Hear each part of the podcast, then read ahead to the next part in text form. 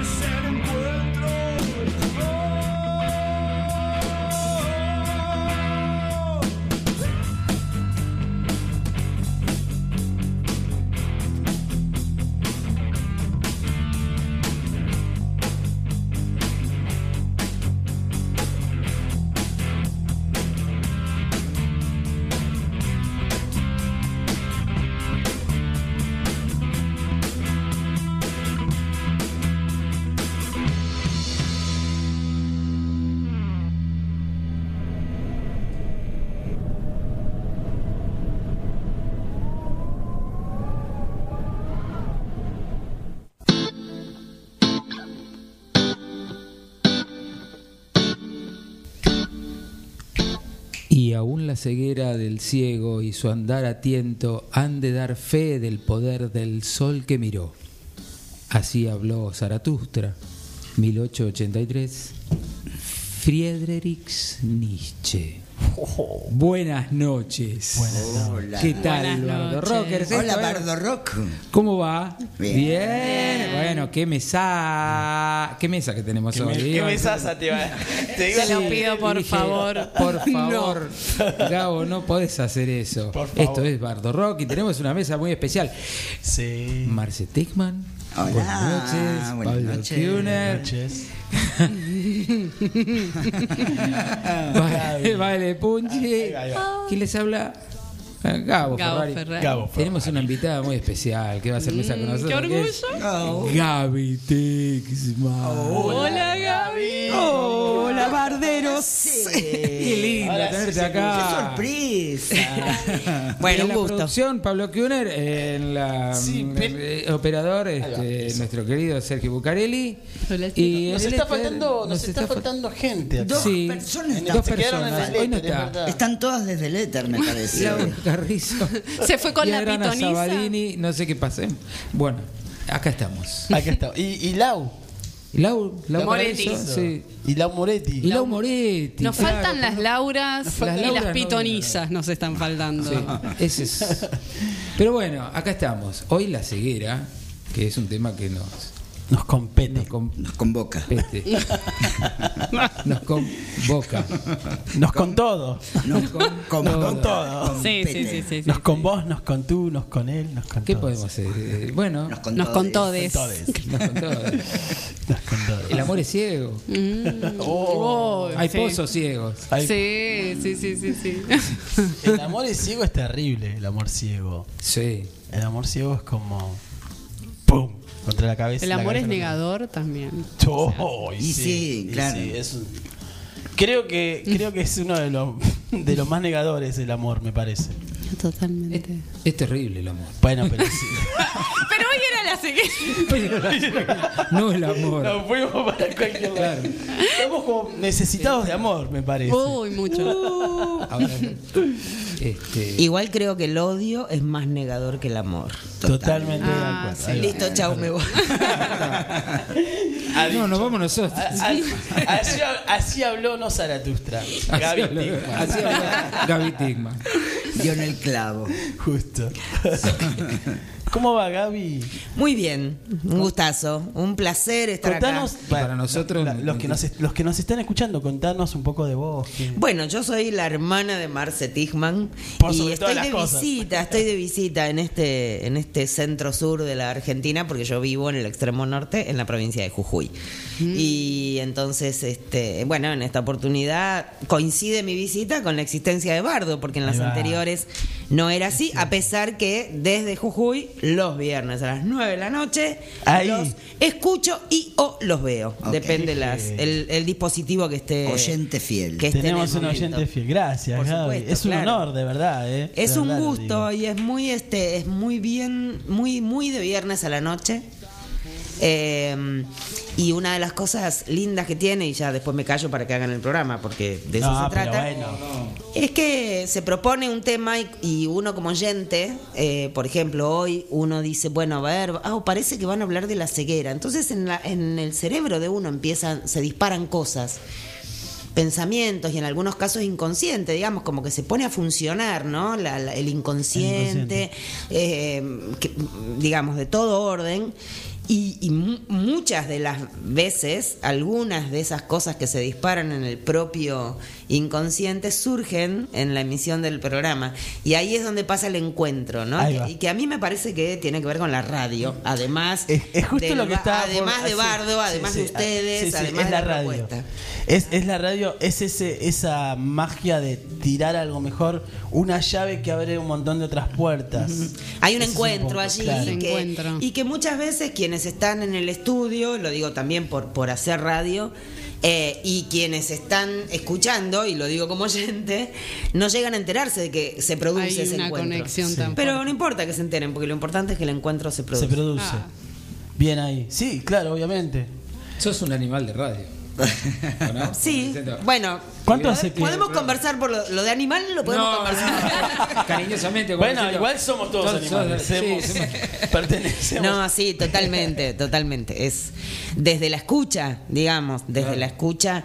eh, bueno, nosotras con Marce venimos de un hogar en el que la radio estaba encendida desde el primer momento de la mañana. Era eh, desayunar escuchando la radio azul que estaba arriba de la ladera y esas tandas publicitarias de que Y almorzando Y yo con me acuerdo radioteatro. yo me acuerdo Massey Ferguson, que era una Claro. publicidad de algo que nunca supe que era Massey Ferguson, pero lo tengo como un cantito. Guau, claro. Y la radio, la radio, la radio, la sí. radio. Y después, bueno. Y a la noche también con la radio abajo de la almohada. Claro. Eso sí me acuerdo yo también.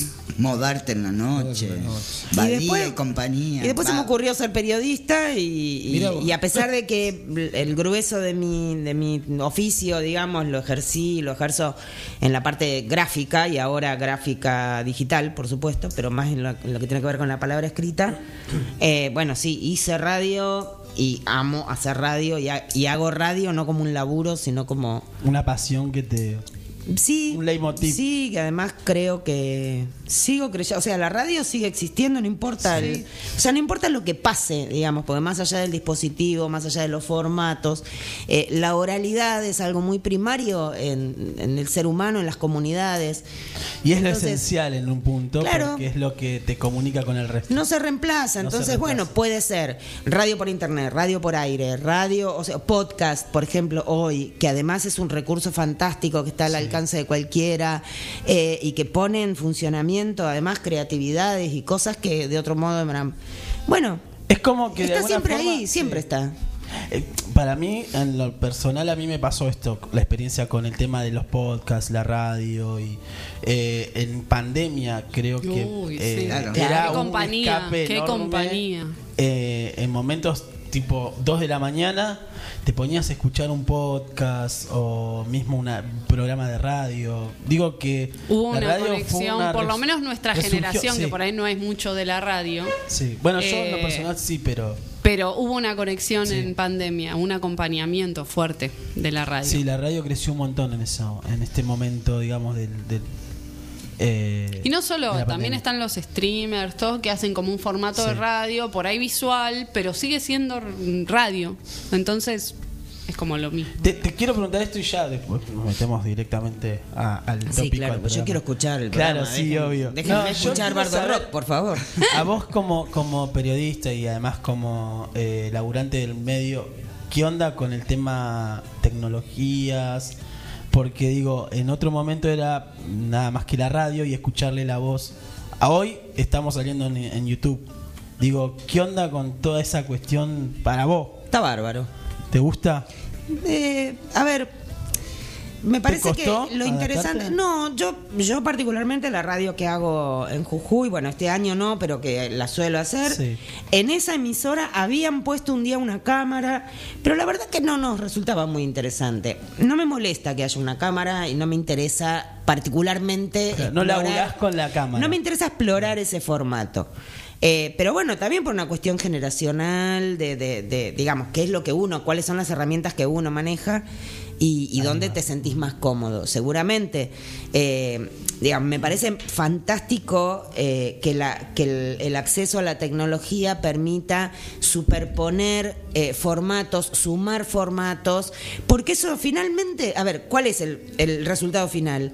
Se amplía la cantidad de gente a la que llegás, Claro. se amplían los canales de comunicación. se amplían y los finalmente ese es el objetivo. Entonces, si poner una cámara en un estudio y además de hacer radio convencional, digamos, entre comillas, para que la gente la escuche a través de una aplicación del celular o a través de la radio o a través de internet y además tenés la posibilidad de YouTube para que la gente lo tenga ahí puesto en el tele y lo mire de reojo, porque no hay que te sentás a mirar. No, no, no. Pero si todo eso es- puede ser en simultáneo, es un abanico fantástico. Me parece maravilloso todo lo que sume. Finalmente, cuando hablamos de comunicación, Sí. no, di- no quiero decir periodismo porque estamos hablando de otra cosa, estamos hablando de, conex- de De, conectarse. sí, de, de comunicarse, de transmitir al- Yo creo algo. que la clave está en los contenidos. Claro. digamos. Porque, digamos, no hace falta que, que entremos en detalles, pero hay gente que tiene las mejores herramientas y que las maneja de la mejor Claro, manera pero para. no hay contenido. Pero no Está tiene vacío. Sí, o para difundir contenidos eh, Sí, sí, sí, sí. dañinos. Mal habidos. Quiero decir dañinos para, para no profundizar en ninguna cuestión en particular, digamos, Sí, aunque, por estos días Vamos, sí, Sí. vamos por ese lado. es un digamos. tema muy sensible. Sí, sí. Entonces, digamos, dañinos en cualquier sentido. Mensajes discriminatorios, mensajes, este, mm, eso, eh, Sí, que construcción de ofenden, discursos que- ofensivos, sí. que, que, digamos, bueno. O sea, el problema no es el formato, el problema no es la cámara, no es el micrófono, no es el. No. El problema es qué se dice y para qué se usa Claro, todo eso. Sí. y con qué responsabilidad se Exacto. utiliza. Y bueno, y esa es la, para mí, digo, eso es lo que también me, me pone como oyente, digamos, o, o como espectadora, como consumidora de, de- de mensajes de comunicación eh, a la hora de elegir, digamos, ¿no? Vos Entonces, escuchás podcast, por ejemplo. a veces, algunos, cuando me recomiendan alguno en particular, no soy oyente frecuente de Claro. podcast. No, no sos usuaria de Spotify. No, pero eso porque yo escucho radio todo el tiempo. Claro. Claro. Yo tengo la radio prendida todo el tiempo. Temprano a la mañana escucho alguna radio de Buenos Aires, después durante la mañana central escucho radios de allá, por supuesto, porque además por mi trabajo tengo que hacerlo. Estar informada. A la tarde escucho alguna radio de Buenos Aires y después medio como que voy circulando también por radios locales, radios de otro de Buenos Aires o depende de lo que esté pasando, por ahí me a escuchar una radio de Córdoba, qué sé yo. Eh, y es muy entretenido eso también porque eh, los que vivimos en provincias, a ver, yo nací en Buenos Aires, pero hace 20 años que vivo en Jujuy, los que vivimos en provincias detectamos muy fuerte esta cosa de que eh, la comunicación está dividida en dos, Sí, en dos, eh, digamos, en, en- en dos grandes eh, eh, formatos o en dos grandes campos, digamos. La radio de Buenos Aires Sí. Sí, somos muy centralistas, es verdad. y el resto. Porteñocentrista. Sí, sí, me estoy dando cuenta. No, pero el problema no es que, que la radio que se hace en Buenos Aires hable de Buenos Aires, porque cuando vos escuchás una radio de Córdoba, hablan de Córdoba. Claro. Entonces el problema no es ese, el problema es que las radios en Buenos Aires, primero que por supuesto tienen una potencia y un alcance que hace que se escuchen en todos lados y construyen un sentido que va más allá de, la- de las realidades locales. Sí. Entonces, si vos tenés un medio de esas características y sabés que te escuchan en todos lados, tenés que tener la responsabilidad de manejar un discurso y más integrador. Sí. No, Eh, eh, no, claro. No, es la idea. Bueno, Que no hay. Bueno, por eso. Yo Entonces, es- pero es que Hay interesante. medios independientes que son un po- que van más hacia este punto. O sea, hay algunos que, que son como un poquito más abarcativos del territorio. Pero bueno, sí, No, igual pero van, a, van a Córdoba, que es otra ciudad central, van a Rosario, que es otra ciudad central, pero bueno, digo. Hay un tema, un hay un tema que va más allá de quienes hacen los medios y es que, por ejemplo, yo estoy escuchando una radio de Buenos Aires, es más probable que escuche la noticia de una movilización, mm, ni siquiera movilización, de un asalto violento en una farmacia de Carapachay que un asalto violento en una farmacia en el Gran Rosario. Sí. Sí, y además. Eh, o digamos, sea, a ver, esa información no es de interés nacional. Por supuesto que hay Claro. informaciones de interés nacional. Ahora, el, el asalto de la farmacia en local. San Salvador de Jujuy, obviamente que no lo va a dar la radio de Buenos Aires.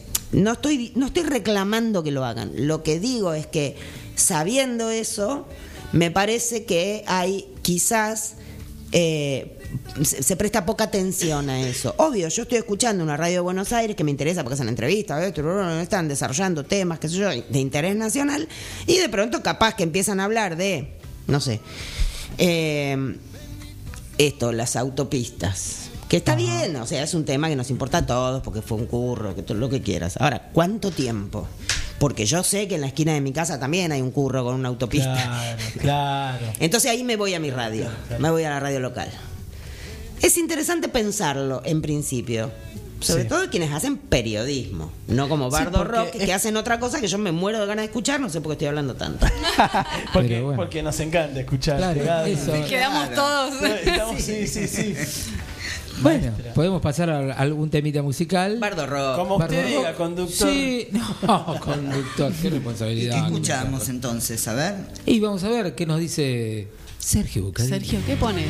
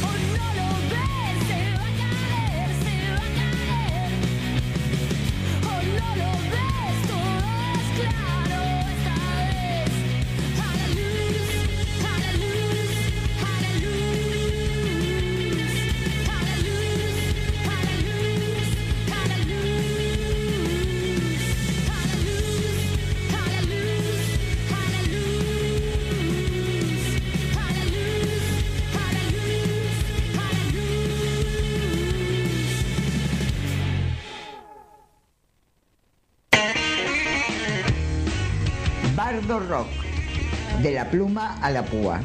Escúchanos desde y cuando quieras por Spotify.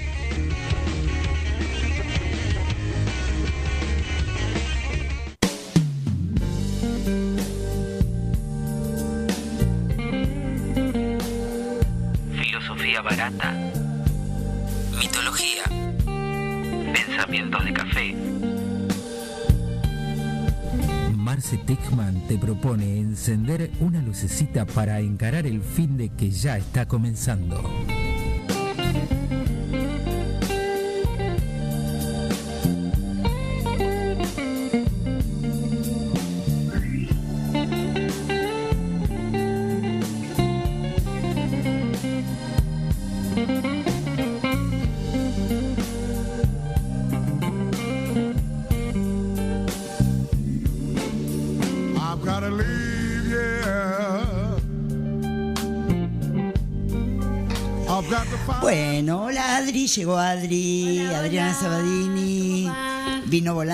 Escoba. Llegué con la escoba y la estacioné acá en la puerta.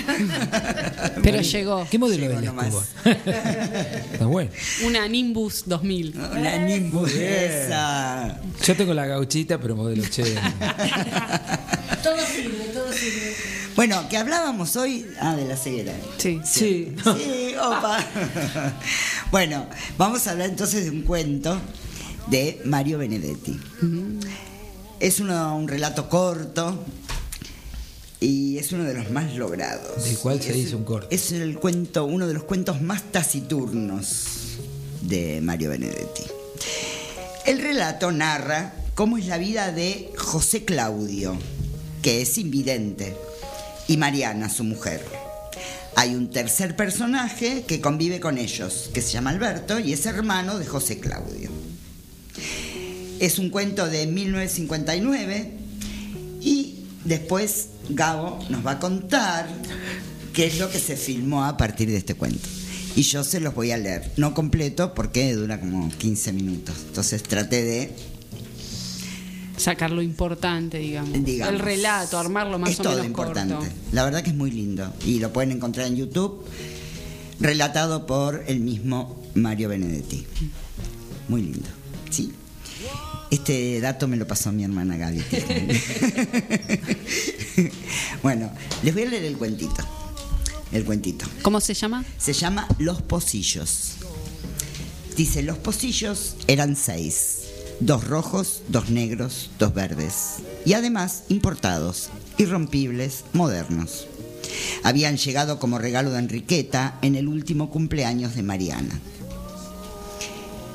El café ya está pronto. ¿Lo sirvo? preguntó Mariana.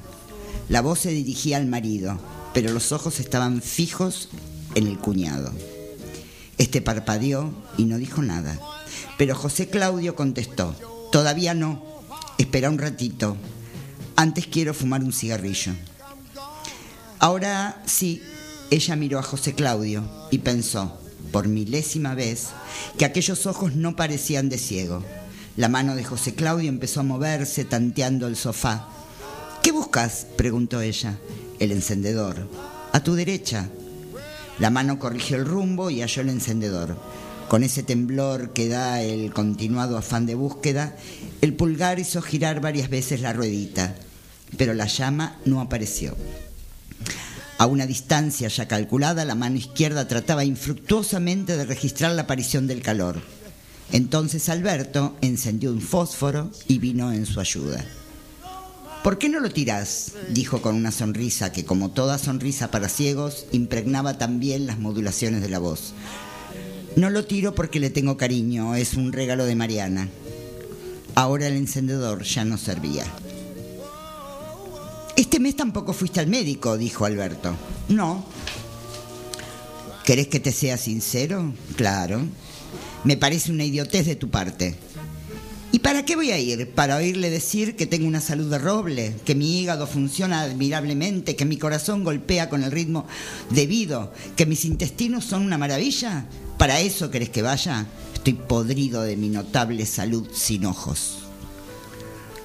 La época anterior a la ceguera, José Claudio nunca había sido un especialista en la exteriorización de sus emociones, pero Mariana no se ha olvidado de cómo era ese rostro antes de adquirir esta atención, este presentimiento. Su matrimonio había tenido buenos momentos, eso no podía ni quería ocultarlo, pero cuando estalló el infortunio, él se había negado a valorar su amparo, a refugiarse en ella. Todo su orgullo se concentró en un silencio terrible, testarudo, un silencio que seguía siendo tal aun cuando se rodeara de palabras. José Claudio había dejado de hablar de sí, se había escondido en sí mismo. La peor desgracia era que estuviese dispuesto a evitar por todos los medios a su alcance la ayuda de Mariana. Él menospreciaba su protección y Mariana hubiera querido sinceramente, cariñosamente, piadosamente protegerlo. Bueno, eso era antes, ahora no. El cambio se había operado con lentitud. Primero fue un decaimiento de la ternura, el cuidado, la atención, el apoyo que desde el comienzo estuvieron rodeados por un halo constante de cariño, ahora se habían vuelto mecánicos. Ella seguía siendo eficiente, de eso no cabía duda, pero no disfrutaba manteniéndose solícita. Después, después fue un temor horrible frente a la posibilidad de una discusión cualquiera. Él estaba agresivo, dispuesto siempre a herir, a decir lo más duro, a establecer su crueldad sin posible retroceso. Era increíble cómo hallaba siempre, aun en las ocasiones menos propicias, la injuria refinadamente certera, la palabra que llegaba hasta el fondo, el comentario que marcaba fuego, y siempre desde lejos, desde muy atrás de su ceguera, como si ésta oficiara de muro de contención para el incómodo estupor de los otros. De pronto, Mariana supo que se había puesto linda. Alberto la miró. Durante el silencio se son- sonrieron. Siempre que miraba a Alberto se ponía linda. Él se lo había dicho por primera vez la noche del 23 de abril del año pasado, hacía exactamente un año y ocho días. Una noche en que José Claudio le había gritado cosas muy feas y ella había llorado, desalentada, torpemente triste durante horas y horas, es decir, hasta que había encontrado el hombro de Alberto y se había sentido comprendida y segura. ¿De dónde extraería Alberto esa capacidad para entender a la gente? Ella hablaba con él o simplemente lo miraba y sabía de inmediato que él la estaba sacando del apuro. Gracias, había dicho entonces.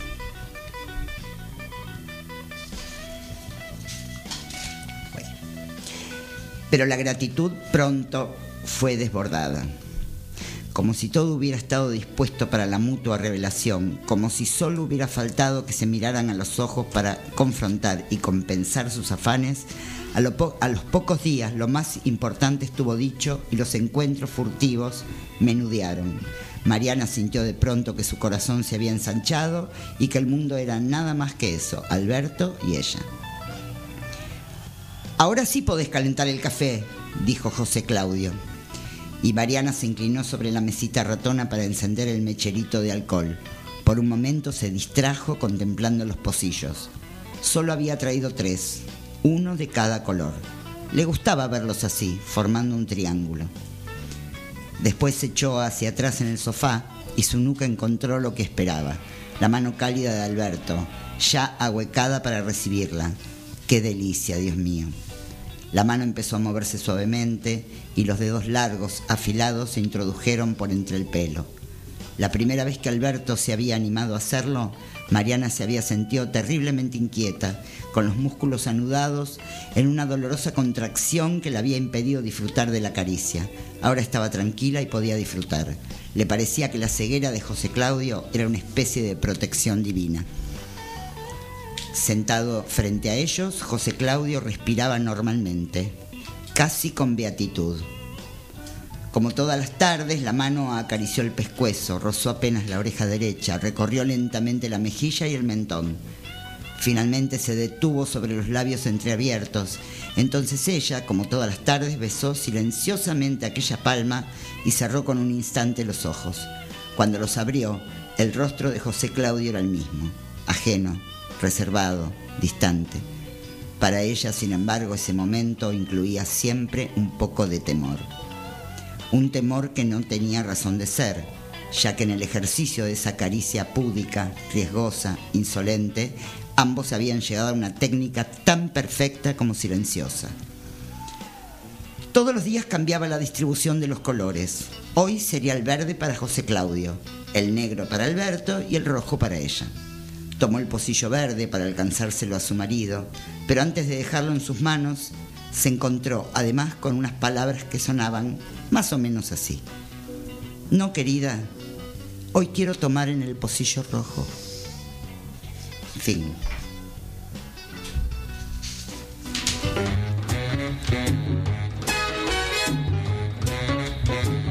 Unchain my heart.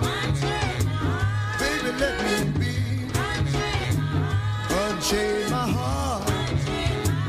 Cause you don't care about me. You got me sort of like a pillowcase.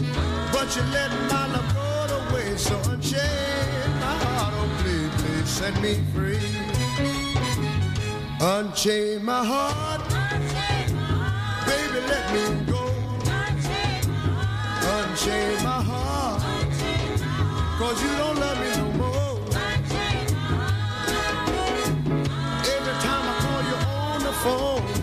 some fella tells me that you're not at home. So unchain my heart, oh please, please set me free. I'm under your spell, like a man in a trance.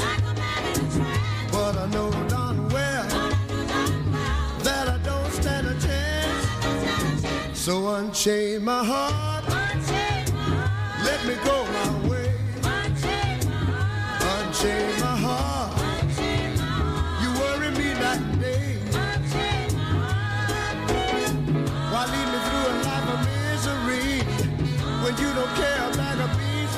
So unchain my heart, oh please, please set me free.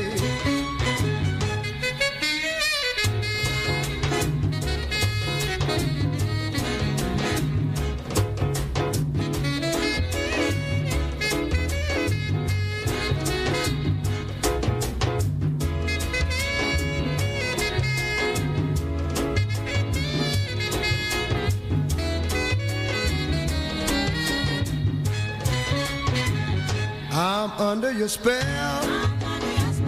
Like a man in a trance. You know darn well that I don't stand a chance. So unchain my heart.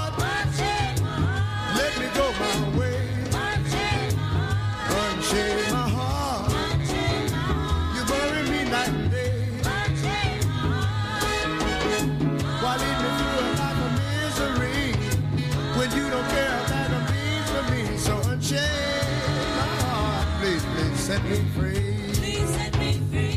you set me free. Set me free.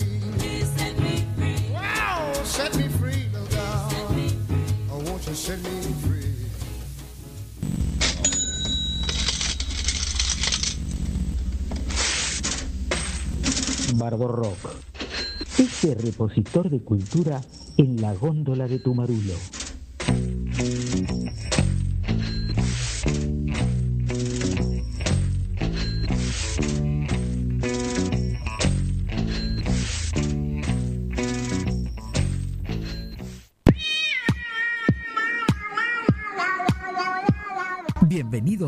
Balurdia. Acá no se ríe el que no quiere.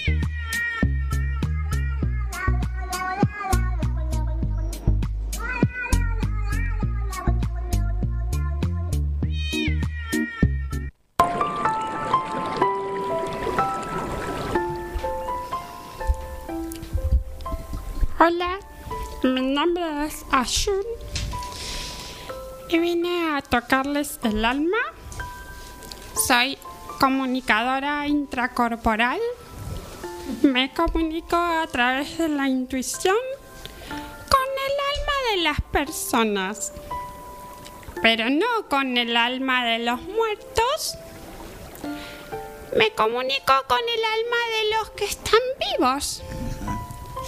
¿Por qué no me comunico con el alma de los muertos? Porque están muertos y no pueden hablar. Para eso se necesita una medium. Y yo soy una serum.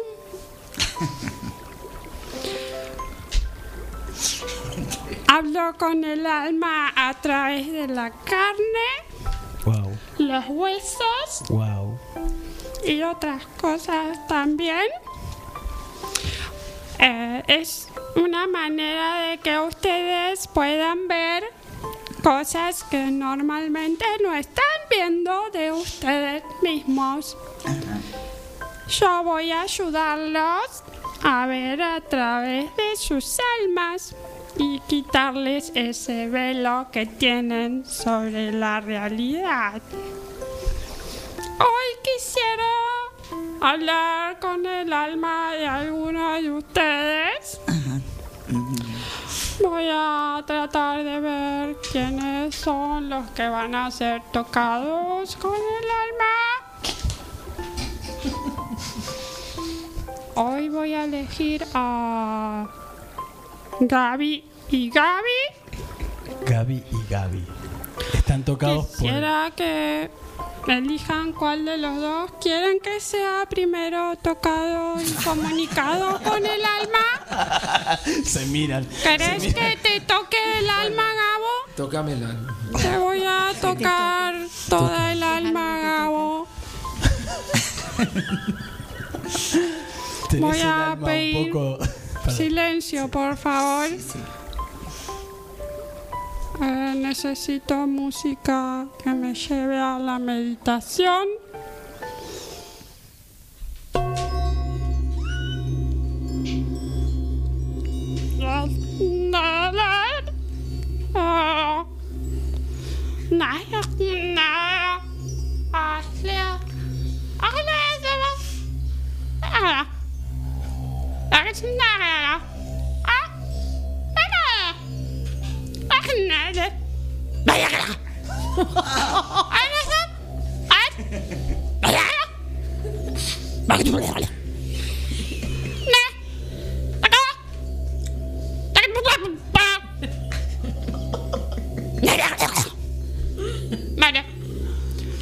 Ah, bueno, Gabo, Sí. tu alma entró en un bache. Echas al horno, amigo. Vive gente en el. Ah, tu ¿Cómo se alma está pidiendo una palangana con agua tibia y malva. ¿A dónde? Ajá. No sé si es que tenés que remojar tus Em- partes íntimas pata. por algún tipo de inflamación en la zona. O tal vez no. necesitas refrescar y rejuvenecer. Sí, eso sí. Lo que está pidiendo tu alma es que pongas los huevos en remojo. Básicamente. Así que nada, o sea, Gracias. meditación, mucha meditación y Barbas al remojo. Ah. Oh, las bolas. Sí. pare, Los huevos remojaditas. mm. Que no se haga un caldo de cultivo, por favor. Bueno, ahora voy a hablar con mi compañera Gaby. Gaby, te siento. Ah, Ay, Es, una- es- es un alma amazona. Porque a lo Tarzán está. El alma puneña.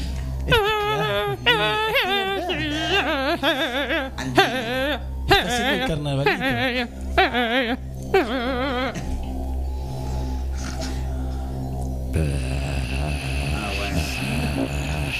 Vi- Viene cargado, parece la cuestión, Gaby.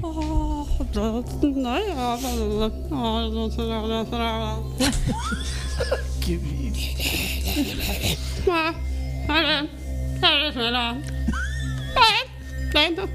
Oye. Tu alma está pidiendo que te hagas la toca. Me preocupa profundizar en el tema. Pero ¿Qué- parece que tenés que tocar algo. Tal vez. Tal vez hay alguna zona que tenés que tocar. Para estirar, Oh. capaz. Por estar arrugada y hay que estirarla. Hay que elongar, elongar la zona, trabajarla. Tal vez tenga que ver remojo, humedecer. Vamos una por cosa así. Hidratar, Va digamos. por el Hidratar Hidratar. un poco la Pues se zona. viene la primavera. Alisarla. Viene por ese lado, sí. Trabajarla. Hay que untar Ajá. un poco de primavera. sobre- Ajá. Toda la noche, porque la toca se hace toda la noche. La- El Espera. aceite de coco, bueno. Espere, que estoy, estoy tomando nota. Toda la, perdón, toda, Toda la noche. la noche. noche, Hasta que salga el sol. Toda la noche Sí, hasta que se haga salga sin parar, sin parar. Sin parar. Haciéndote la toca sin parar. Sin parar. Oh. No me voy a olvidar nunca, gracias.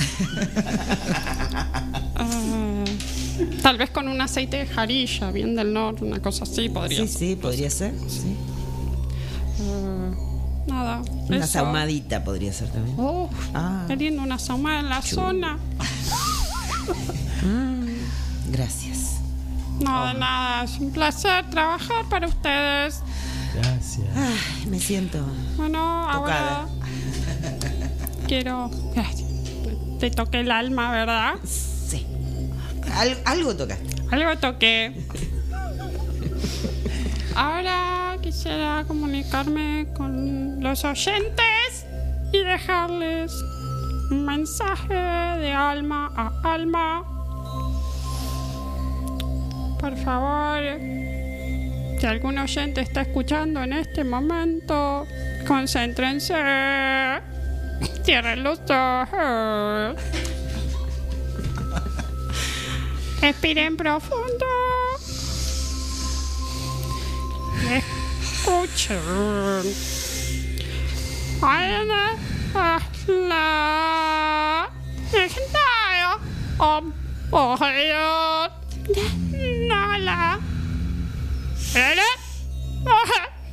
Oya. Ayo, ayo, ayo, ayo. Eh, no lo vi. Lo mismo. Aprendemos. Para. Y eso fue todo por hoy. Wow, eh, nos hiciste. Espero haberles tocado Sí, el, el alma. A mí no me tocaste, che. Yo me siento como tocado. A mí no me llegaba. La más Yo tocada fue Gaby. masto. Sí. La más tocada. Nuestra Namaste, gracias. Y. Gabo fue el más remojado. Sí, el más- El más remojado.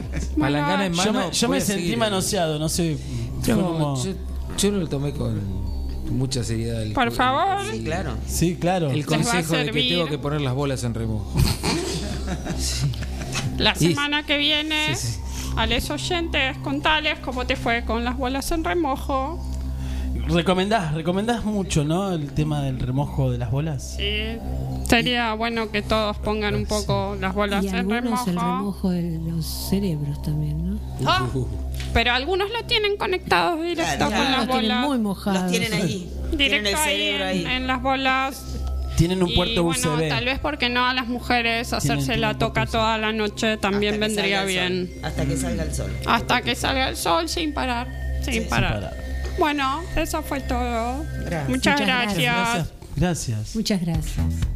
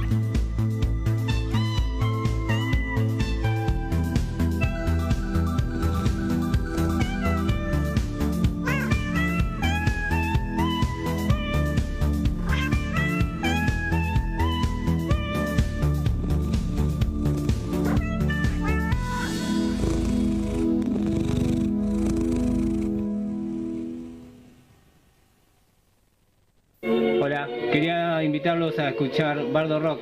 Bueno, no esta música, podría ser algún otro momento, pero más que nada eh, este estilo de música. Eh, así que ya están invitados en Bardo Rock. Cultura y rock and roll. Yo escucho Bardo Rock. Yo escucho Bardo Rock. Yo banco Bardo Rock. ¿Qué estás escuchando, Fede? Yo escucho Bardo Rock. Bardo Rock. De la pluma a la púa.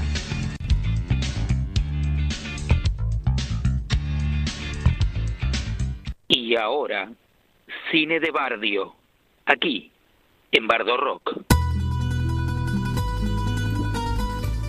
Hola, ¿qué tal? Acá estamos en Cine de Bardio, que comienza con un dato. ¿Mm? El dato es lo que leyó acá Marcela eh, Tixman y que está el corto Los Pocillos. ¿Está el corto? ¿Dónde lo encontrás? Claro, lo encontrás en Los Pocillos on Vimeo.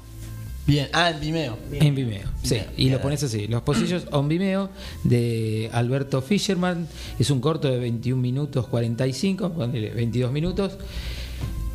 Actuado por Lautaro Murúa, interpretado, actuado, mandé, perdón, eh. Lautaro Murúa como José Claudio, Norma Leandro como Mariana y Emilio Alfaro como Alberto. Recomendablísimo, así. Recom- Recomendablísimo. Sí, sí, Palabra, súper bueno. recomendable. Qué Recomendablísimo. Eh, bueno, y vamos a hablar sobre la ceguera y tenemos un par de películas que hablan sobre el tema. A ver. Blindness, ceguera o a ciegas. Es una película de género dramático con connotaciones alegóricas de ciencia ficción. Dirigida por Fernando Meirelles, es una adaptación de la novela Ensayo sobre la ceguera de el señor Saramago, gran escritor, del año 95. Y el argumento trata sobre una misteriosa epidemia de ceguera súbita que se desencadena. ¿eh? Una epidemia. eh, Tenemos. ¿Qué? En Me el suena. mundo y que provoca el total colapso de la sociedad. La película es una metáfora sobre la dependencia a las estructuras sociales y la puesta en marcha de mecanismos desconocidos para sobrevivir. Solo un personaje, la mujer del médico, interpretado por Julian Moore, no pierde la visión y será la encargada de liderar a buen puerto a los ciegos. Es una película este, hecha con capital estadounidense, entonces, viste, es- tiene sus Pochoclera. su pocho, claro, su pochoclerismo. el libro es fantástico. El libro es El libro es fantástico. hermoso. Claro. Después- Julian Moore, Mark Ruffalo. Danny Glover. Bueno, pero podemos- Ah, actores, ¿eh? Sí, buenos actores. Hay, hay, pochoclerismo, pero, podemos decir que pero está, está buena. No, no, no, por eso No, la, no, tiene buenos actores. por eso la, tiro acá sobre la mesa. En un principio Saramago no quería, ¿eh? no, se rehusó a vender los derechos para una adaptación cinematográfica. Parece que Meirelli le dijo, flaco, dale. Ahí, la- Dale, media pila. Eh, y logró, claro, dale amigo. Y eh, él le dijo, se va a filmar en distintas ciudades, ¿no? Estados Unidos, y bueno, y se filmó en Sao Paulo, Toronto, Canadá, Montevideo. Mira vos. Así es. Montevideo. Sí. Estuvo Eh, cerquita. eh, sí, sí, sí, acá nomás. Dancer in the Dark o Bailando en la Oscuridad. ¿la Uy, esa película, por Dios. Tremenda. Terrible. Lars von Trier. El, el director que filmó películas como si estuviera en Estados Unidos, pero nunca viajó a Estados Unidos. Porque él le tiene Sí, miedo sí, a los hay aviones. toda una historia con eso. Claro, claro, él no, no pisó Estados Unidos. Entonces filma como si estuviera ahí. Y el drama pasa ahí, en Estados Unidos, una inmigrante que es interpretada por Bjork, Bjork, sí. que es Selma, acompañada por su mejor amiga, lo hace Catherine Deneuve. Mm. Y se basa en la historia, bueno, justamente de una trabajadora inmigrante que sueña, despierta y baila al ritmo de las máquinas, qué sé yo, pero ella tiene una enfermedad congénita degenerativa que la va sabe que la va a dejar ciega y entonces está ahorrando plata para operarlo al hijo y que no sufra lo que ella ya se le viene encima. Y aparte padece atrocidades. La crítica estaba dividida, como que era demasiado fuerte, era muy bueno. Y lo que pasa es que termina de una el premio manera muy heavy. En Cannes dijeron, flaco. El, el final es muy heavy, pero todo el proceso. a mí- Es- a, mí me claro. fascina esa película ver eh, la escena del juicio donde están Claro, los porque la jueces, mina llega a juicio jurado. por homicidio. Sí, y están todos bailando arriba de las mesas. Es muy loco. Es muy y de repente todo está como como si nada después. Es- forma, forma parte de una trilogía y todas las historias, ¿no? porque hay otra que se llama Breaking in the Waves con Emily Watson lo- y Los Idiotas. Todas el mismo historias de, director. claro, de mártires por amor, que su máxima aspiración es trascender en un mundo cruel y patriarcal. Después, para una nota de color, Hollywood Ending o La mirada de los otros. Woody Allen, que es un director que él la dirige e interpreta, un director que se llama Val Waxman, que fue muy famoso, prestigioso, y que yo, cayó en el olvido, la esposa lo abandonó y el tipo anda caminando por las calles de Nueva York viendo qué hace, porque lo único que le dan publicidades y cosas pedorras, hasta que la mujer que sabe que te- él tiene talento dice, bueno, mira, venía a dirigir la película que va a producir mi novio. Como su mecenas. Claro. Y el flaco se queda ciego. Se- se le- tiene una ceguera pff, así. De una. Perdón por el pedo. Claro, el pero- micrófono. Sí, una ceguera histérica, algo así que lo deja Sí. ciego y el flaco tiene que seguir adelante. Entonces empiezan a tapar que el tipo no ve. No, es muy buena. A mí me encantó. A mí me parece muy, muy graciosa. Ciego. Una película de mil, del 2019 de Fernando Suber con Marcelo Subioto, con el cual tuve el honor de trabajar eh, en unas muestras de teatro. Es un grosso. Luis Siembroski y Benicio Muti Spinetta. ¿No? Marco vive en Buenos Aires, tiene dos hijos y una esposa a la que espera con la comida hecha, tiene un aserradero, un socio, es hábil en el trabajo, con la madera, buen negociante, pero es ciego. Y tras la muerte de su perro Lazarillo, se maneja por la vida tan solo siguiendo los sentidos fortificados por la ceguera, pero la repentina llamada de Pedro Siembroski, su hermano que vive en el salvaje rincón de la provincia de Formosa, al norte de la Argentina, tuerce la rutina y le da la noticia de que su tía Ana, quien los crió, agoniza. Entonces Marco, después de varios años de ausencia, decide volver al pueblo de su infancia, mientras Martín, su hijo de 13 años, se ve forzado a acompañarlo al padre y hacerle de su lazarillo, ¿no? Eh, y dejar sus intereses adolescentes de lado. Así comienza un viaje que cambia para siempre la vida y la relación padre-hijo, un viaje de iniciación para Martín, que se convierte en el ojo del padre, y un viaje de reconocimiento para Marco, que redescubre su pasado a través de los ojos de su hijo. Un viaje a la ciudad, a la selva, de lo gris a lo colorido, de lo confortable, de la confortable seguridad urbana, entre comillas, ¿no? A la perturbadora libertad de la naturaleza. Muy buena. ¿eh? ¿Cómo- cómo se llama? Ciego. Ciego. Ciego, es del 2019. Y por último, tengo una película documental que se llama Los que no quieren ver. Natalia y Daniel son una pareja que comparte la cotidianeidad como cualquier otra, o al menos así sería si no fuera porque ambos son ciegos en un mundo pensado para no videntes y por videntes, ¿no? Pensado para y por videntes. Corrijo. Ahí me cerró, ahí me cerró. Un día. Los que no quieren ver es el primer largometraje de Graciela de Luca que busca retratar, este es del 2022, Sí. el vínculo amoroso entre dos personas no videntes corriéndose de la mirada infantilista de la discapacidad. Con una espontaneidad desprejuiciada, la película muestra las herramientas que elaboran para manejarse en la diaria, en la pasión por el deporte, el afecto a la familia, los obstáculos en la sociedad. El documental, que acaba de tener una función adaptada en el Gomón, eh, no, no preciso la fecha, pero es, eh, debe ser en agosto, creo que fue. Premio Nacional por el Festival de Cine del Fin del Mundo y bueno, y varios premios más. El título, bueno, hay un reportaje que le hacen a la directora para finalizar. El nombre de la película es Lo que nos quieren ver. Y ambos protagonistas dicen que no es su prioridad volver a ver si pudieran. Cuando elegís este, este título, le preguntaron, ¿te referís a la indiferencia de la sociedad o a la decisión de las personas no videntes? ¿No? Le preguntan en la publicación El Grito del Sur.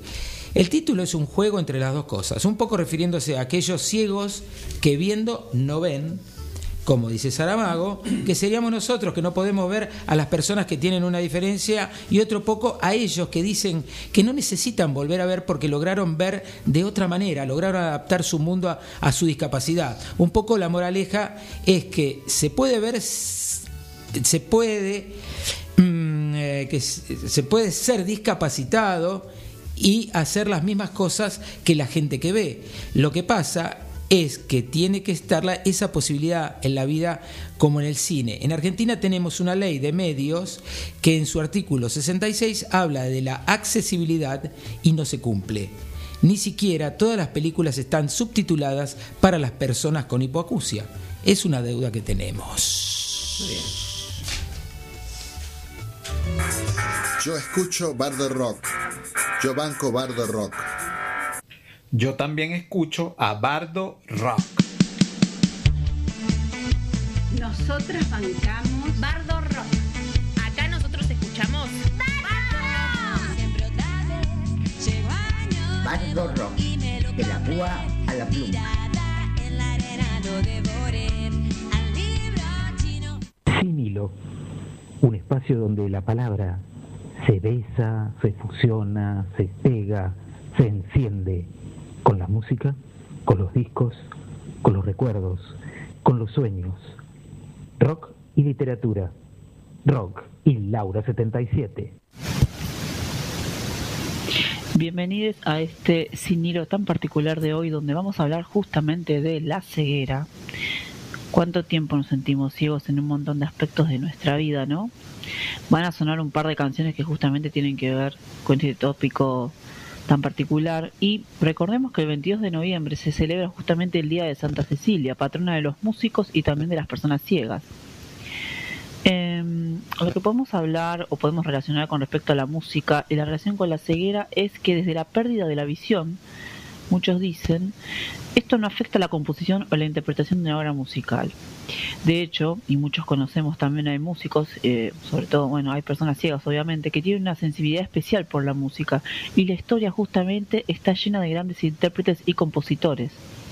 Sin ir más lejos, el tono absoluto o la capacidad para decir la nota exacta de cualquier sonido de manera inmediata la posee una persona cada 10.000 y esa persona que posee este talento puede ser justamente una persona ciega. Bueno, se decía que también había que viajar hasta Egipto, ¿no? Nos tendríamos que trasladar hasta allá, no nos costaría mucho, donde se decía que los dioses concedían, concedían el don de la música a las personas ciegas. Em, bueno, eh, sobre todo en lo que es España, eh, se traduce, se, se tiene en cuenta esta idea de los, de los dioses y toda una cuestión bastante enigmática con respecto a eso, en donde también se dice que eh, hay varios maestros que indujeron a eso, a partir de esta cuestión de los dioses, de compartir eh, esta especie de tradición de decir, bueno, eh, le doy un don al ciego con respecto a lo que es la música y lo que vendría a ser los talentos. Pero también nos encontramos, por ejemplo, en Nueva Orleans, una ciudad multicultural del sur de Estados Unidos, donde es conocida mucho la música y sobre todo el jazz. ¿Por qué? Porque dicen que dentro del, del jazz se detectan influencias de la música antillana, afroamericana, francesa y norteamericana. Miren esta mixtura. Y, ahí es donde nace el rock and roll y donde nace justamente el ritmo y el blues. Cuentan que muchos músicos ciegos de una región cercana a Mississippi se sintieron influenciados por el blues. Y de ahí también eh, suele sentirse este germen, suele nacer este germen justamente. Sin ir más lejos y, de- y basándonos un poco en estadísticas de determinados estudios o discursos que generalmente lo, solemos hacer acá en Sin Hilo, hay un caso muy notable donde hay un autor que pudo identificar 31 casos y la mitad de esos casos sí eran ciegos.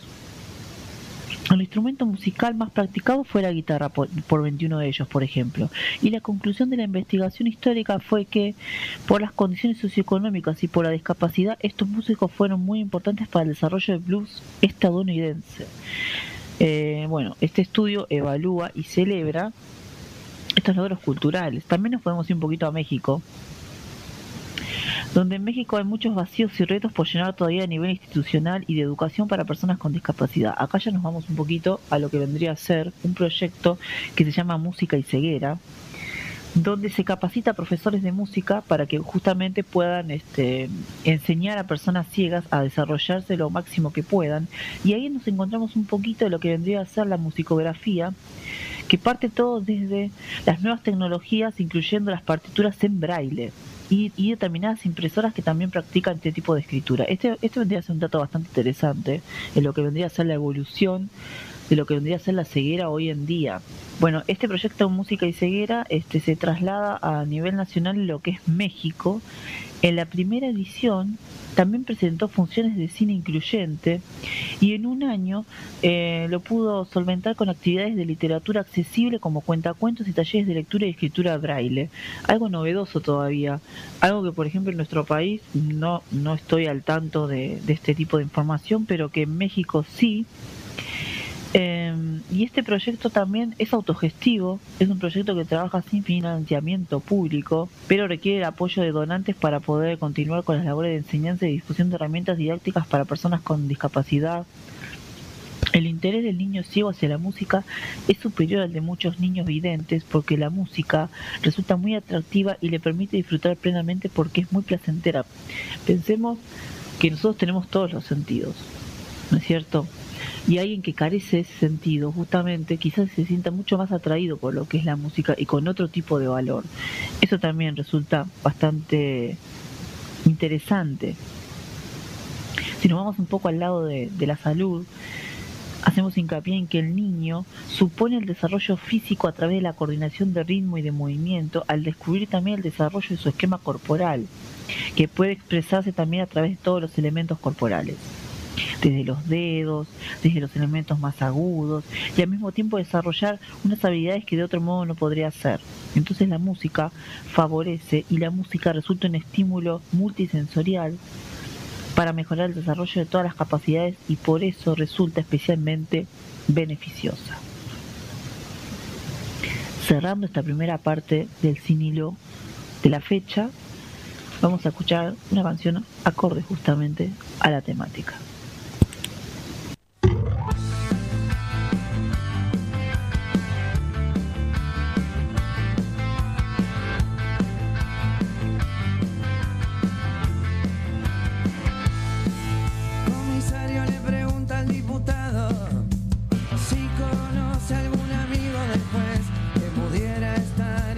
pasado.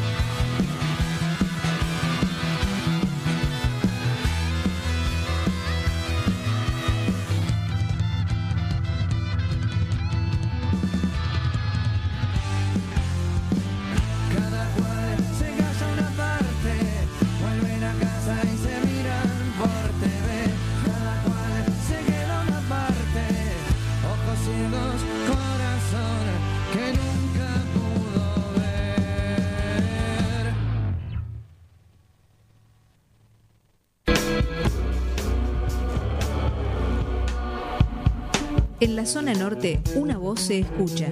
Es la voz del barrio. Tu voz. FM Fénix 100.3. La voz de tu barrio.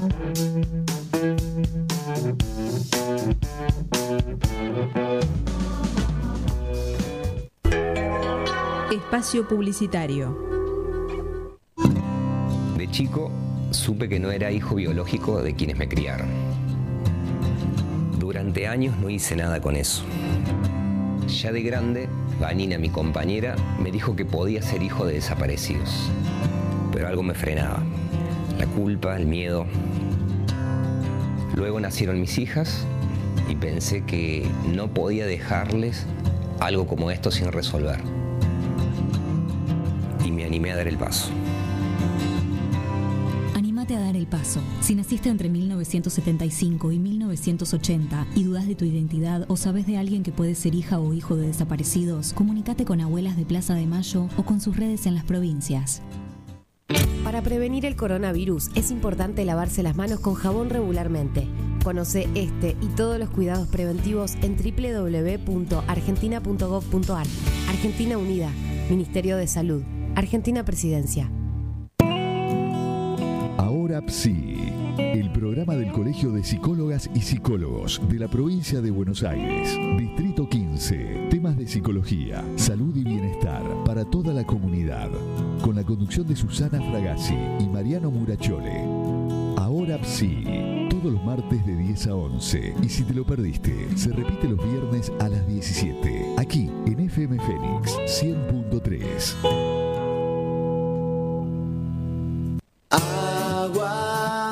En AISA creemos que podemos cambiar algo. Por eso te pedimos que al bañarte lo hagas tomando duchas breves. Por pequeña que sea, tu acción vale.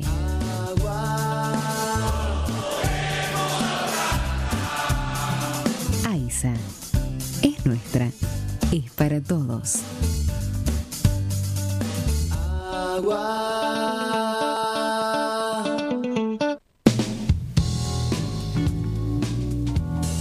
Kiosco de diarios y revistas Parada Avenida. Gran surtido en revistas nacionales e importadas. Fascículos coleccionables, reparto a domicilio. Parada Avenida en Avenida Santa Fe, esquina Rodríguez Peña, Martínez.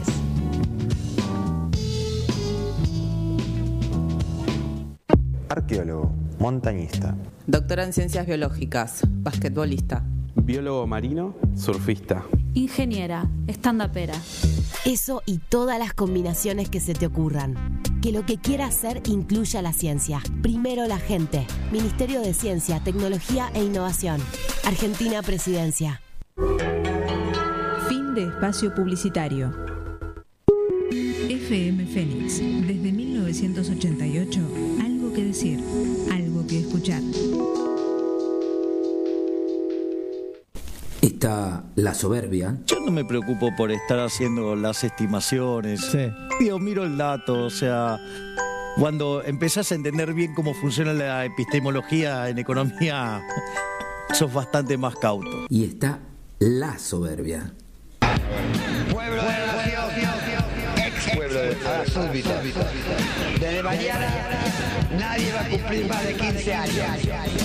Desde mañana los pantalones largos serán cortos. Y desde mañana seremos todos felices.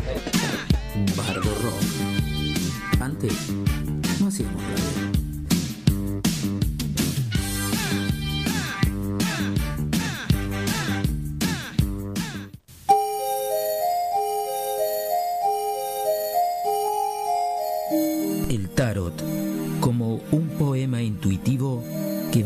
Más allá de sus imágenes y nos revela sus voces.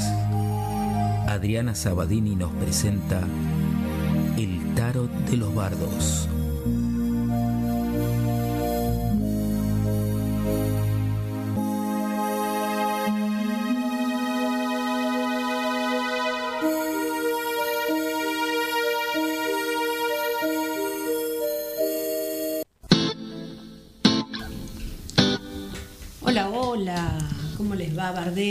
¿Qué tal? Hola, buenas noches, Pitonisa.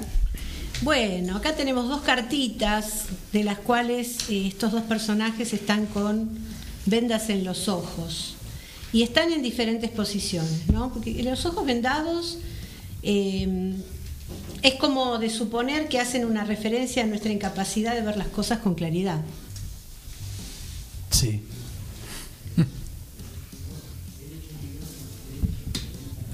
Bueno, empezamos de vuelta porque por ahí nos escuchó. sí. Eh, hablamos que hay dos cartas eh, que tienen los ojos vendados y que están en diferente eh, actitud. O sea, están en diferentes posiciones. Y los ojos vendados, como es de suponer, hacen una referencia a nuestra incapacidad de ver las cosas con claridad. Representan la falta de voluntad para enfrentarse a la verdad, la incapacidad para aceptar los hechos o una señal de que algo estamos ocultando sobre nosotros mismos.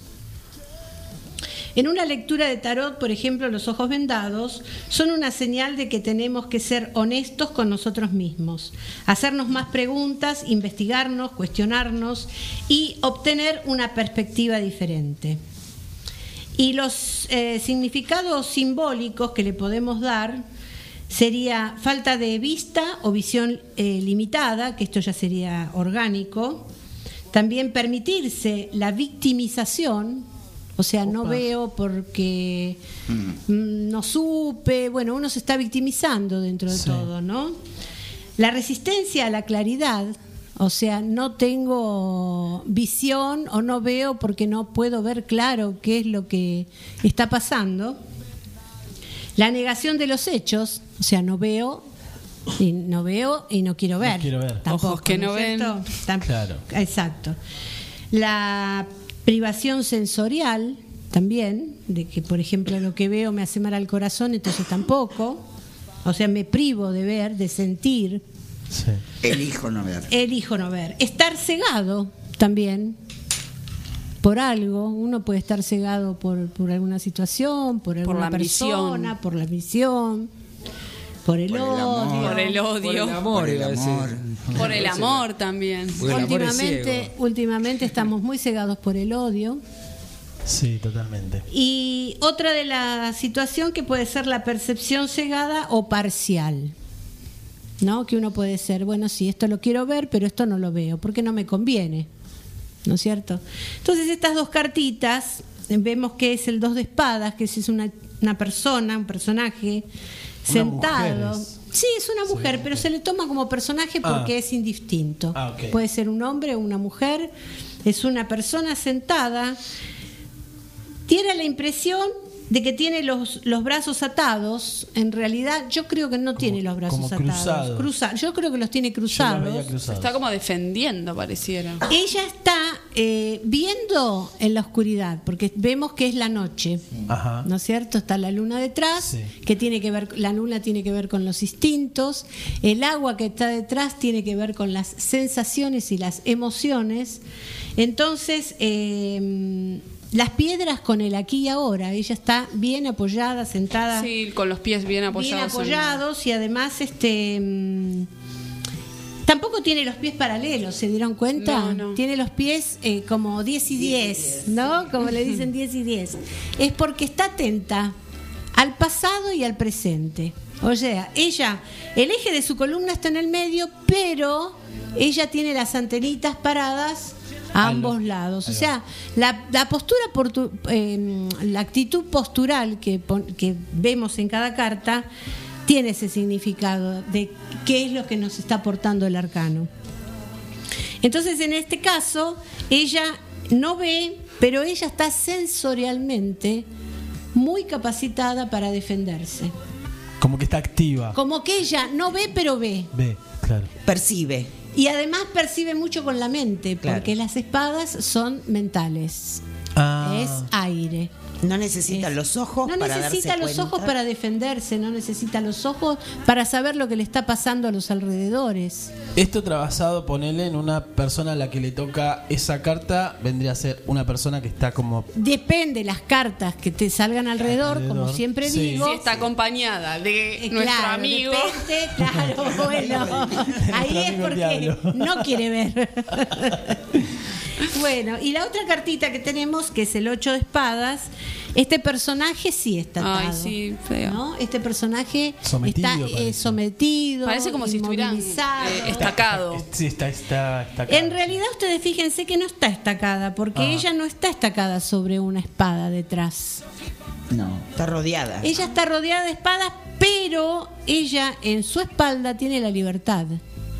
Porque ah, no porque es la parte que está abierta, sí. Tiene abierta y ella no puede ver lo que tiene atrás. Es por Oh. eso que al vendarse los ojos, ella está sin poder actuar, pero tiene, ustedes fíjense que tiene los pies en el agua, porque quiere decir que tiene los pies en las emociones y en las está al horno. sensaciones. No, no está al horno, está conectada con ella misma, aunque, aunque no lo parezca. Y no se da cuenta de que tiene No se la da libertad. cuenta que tiene la libertad y tiene un mundo detrás, porque ese castillo que tiene atrás es su mundo. Ah. Es que Y uno también- cuando está atravesando situaciones, está en esta situación. Claro. No ves a- lo que lo que tenés, en Sí, realidad estás sí. como Cuando uno está a veces un poco negado o, mm, o estás negativo. O estás como paralizada, ¿no? Y Estás te paralizado. Paralizado. crees que no podés que de ahí no salís. porque no miras bien a tu alrededor. Claro, porque, de- Porque siempre va a ser decidís, igual, no decidís que, claro, no decidís que podés eh, desatarte y sacarte la venda y empezar a ver las cosas desde otro lugar o desde otra perspectiva. Y también lo que muestra acá, eh, aparte de- del castillo que está en la montaña, que es un significado del cual ella puede de- lograr todo lo que quiere, eh, tiene el verde, que el verde también es una esperanza. O sea, es una carta prometedora, es esperanzadora, porque Ah, ella a través de esto No, yo no vi puede hacer... Yo vi todo lo contrario, así estamos. así estamos. Así estamos. Está bueno. ella a través de todo esto puede hacer. Y además ustedes fíjense en la vestimenta. Roja. Es roja, Una es una persona apasionada, que todo lo que hace lo puede hacer con mucha pasión.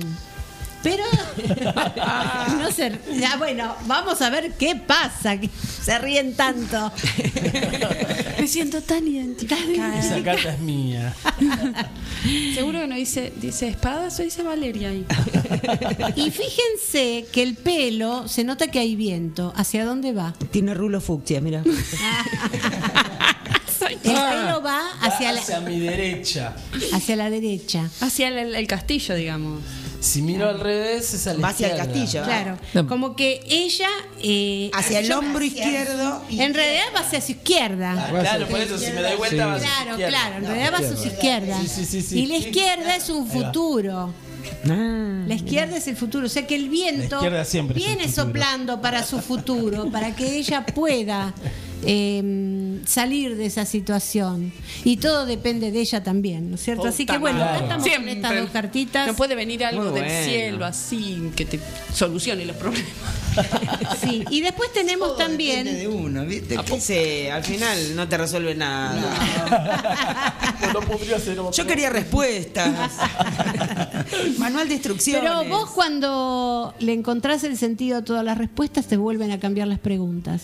Y entonces es ahí cuando empezamos otra vez a preguntarnos otras cosas Pero qué y piola. igual seguimos eso, está bien. y seguimos aprendiendo de acá es. hasta que nos vamos. Así es. Entonces, En eso consiste la vida. exactamente. Y después tenemos acá que yo separé una cartita del tarot Hoyo Zen, que es una carta de meditación que se llama Hacia adentro. Eh, perdón, es un personaje de una mujer meditando. personaje. Es un personaje. Mujer, bueno, que ponerle hombre, género, mi. Perdón, claro. Es este, no tiene sexo, es una El mujer. abuelo Pablo. Ciela. Sí, porque todas esas voces Sí. que cuando uno medita empiezan a aparecer en nuestra mente. Ustedes fíjense. Sí.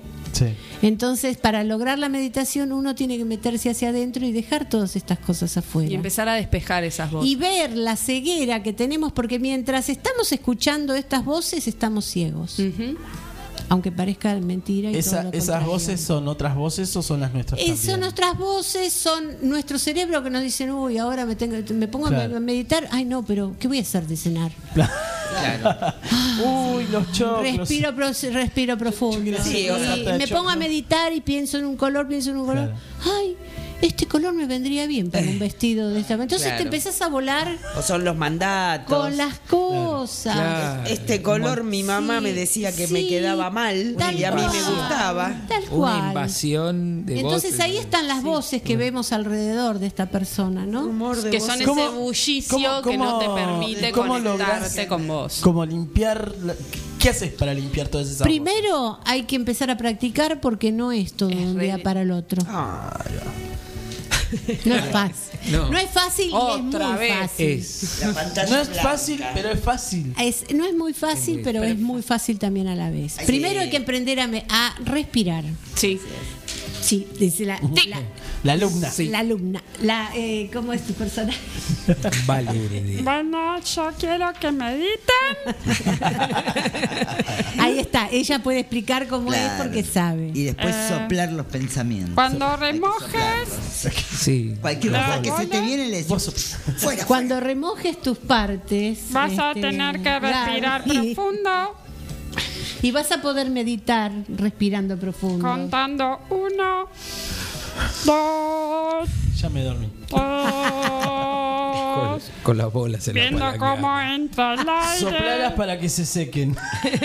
cómo se refresca No, la él zona. no va a poder, pero sí con un con un, Con un ventilador. Un abanico. con, el- con un secador de pelo, un secador de pelo. Con un abanico.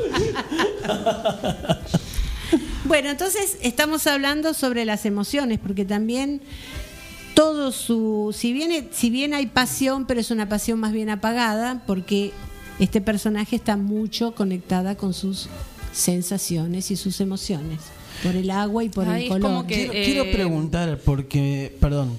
Estás muy preguntón. Sí, estoy muy preguntón. Ay, estamos, porque el que no pre- pregunta- estamos necesitando. No, porque vos hablas de. eh, recién dijiste que mm, está conectada con ella misma y al mismo tiempo apaga su pasión. Eh, Algo así dijiste. ten- bueno, no, lo que pasa es que yo dije que está conectada con ella misma por, un por el color. No, no, no. Por el color azul. Sí. El blanco de la pureza. Sí. Pero y tiene rojo El también. rojo de la pasión apagada, que quiere decir que no Ah. es un rojo como el rojo de esta Claro, no es un rojo vivo. No es sí, un claro, rojo no fuego, sí. chillón. Sí, sí, es no un rojo como el que tiene pasión. Pero está, está, está, pausa. está calma porque está rodeada por azules. Ah, sí, tiene Entonces los de- azules son más bien eh, para, eh, se les ponen a los Es chicos que la para meditación se trata de eso. De apagar. baja, baja los decibeles de la mente. Entonces por eso es que estamos rodeados de estos colores. Y bueno, ¿y la cartita? ¿O alguna otra pregunta? No, no, está bien, gracias. Ya está, ya está. si no seguimos hasta las A 12 ver, alumno noche. Pablo. Bueno, entonces eh, voy a leer el comentario que está con respecto a esta carta, que dice que acá dice la mujer, pero bueno, digamos que el va, personaje. el Sí, perso- ahí Vamos a ponerle personaje. que aparece en esta imagen muestra una ligera sonrisa en su rostro. Porque dicen que cuando uno se tiene que se pone a meditar tiene que transformar el risorio en No una mueca. eso. Como si vos te ves y estás siempre sonriendo. Pero Porque- pasa naturalmente también cuando porque esa estás meditando sonrisa que es la que te- te va llevando a tu alma, te está conectando con tu Te espíritu. esa Entonces, si uno está siempre con cara de color, entonces Claro, eh, siempre vamos a estar este en esta onda. Entonces, si uno está así, es como que nos ponemos vaselina y respiramos profundo. Nos ponemos agüita ahí Claro, para refrescarnos. Exacto. En realidad, simplemente está observando las travesuras de la mente, sin juzgar. O sea, sin tratar de detenerlas, sin identificarse. Simplemente las observa como si se tratara del trágico en una carretera. No, del trágico no, perdón, del tráfico en una carretera, que, que, que noche tete. o de las ondas en la superficie de un pozo. O sea, daría lo mismo las ondas de la superficie de un pozo como el tráfico de una carretera. Ver, verlo pasar. ver. Exactamente, ahí, como que no te tiene que este, influenciar lo Ni que está afectar. viendo. Me, me trae como Esto, el- esto de las travesuras de la mente son estos seres que están alrededor de ella. En la carta está dibujada unas caritas a los oyentes. Ah, es una como- persona meditando con unas caritas como que hablan Representan alrededor como de la cabeza de la persona. Como estados de ánimo parecen, parecen ánimas que le hablan. Exacto. Dice que las travesuras de la mente resultan incluso algo divertidas. Saltan arriba y abajo y dan vueltas de mil maneras tratando de captar tu atención y de meterte en el juego. O sea, ellas te quieren atrapar, pero ahí está el tema de la meditación. Uno tiene que vas dejarla barriendo. Entonces, ahí actuaría la ceguera. No tenemos que ver esas cosas. Tenemos que estar para nosotros mismos. Ah. Desarrollar el don de desapegarse de la mente es una de las bendiciones más grandes que hay. Y es la más difícil, que yo digo, y además es una de las más sencillas también. Realmente es el método de la meditación. No se trata de cantar un mantra o de repetir una afirmación, sino simplemente de observar como si la mente perteneciese a alguien diferente. O sea, esa mente no es mía, yo soy yo. Y ahí conectarnos con nosotros. Ahora estás listo para tomar esta distancia y observar el espectáculo sin quedarte atrapado en la obra. Como salirte de la Matrix y observar todo desde eso. un vidrio. Eso lo que habla Claudio María Domínguez, tanto habla de la matriz, es, ex- es Ah, esto. bueno, nunca lo escuché. Yo sí lo escucho porque eh, hay algunas cosas que, que algunas cosas que me corrigen acá, tengo que poner el micrófono ahí. Bueno, un poquito más. Algunas de las cosas que dicen que son muy buenas, aunque no están sacadas de él, las saca de otros Sí, sí, lados, sí. pero la verdad que son muy buenas. Eh, dice que hay que abandonarse a la simple libertad de ir hacia adentro. Cada vez que puedas e irás agarrando el tranquillo, dice, a la meditación cada vez más y mejor. O sea que es, es una práctica, Es una práctica. ¿no es Sí, es una práctica. Eh, agarrás el, el tranquillo como es el tranco, ¿viste? Empezás a caminar y le das la vuelta y empezás a, a funcionar. Bueno, esta carta me pareció muy buena porque la ceguera también, a veces las cosas de la mente no nos hacen dejar ver las cosas que tenemos adentro y que son fundamentales y, y que podemos transformar, ¿no es cierto? Estamos viendo, estamos viendo siempre otras cosas y, y las cosas que realmente podemos transformar no las hacemos Se pierden el- no, no se las, pierde el no las foco, hacemos sí. propias porque se van perdiendo, exactamente. Se pierde el foco. O sea que y, y es una linda práctica que yo a veces hago, si ustedes lo quieren hacer.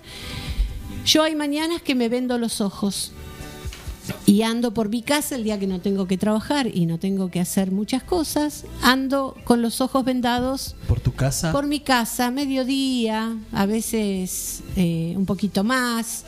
Este, y las cosas se ven desde otro lugar. Y las cosas se sienten desde otro lugar. Y los olores se hacen mucho más profundos. Y las sensaciones se amplían.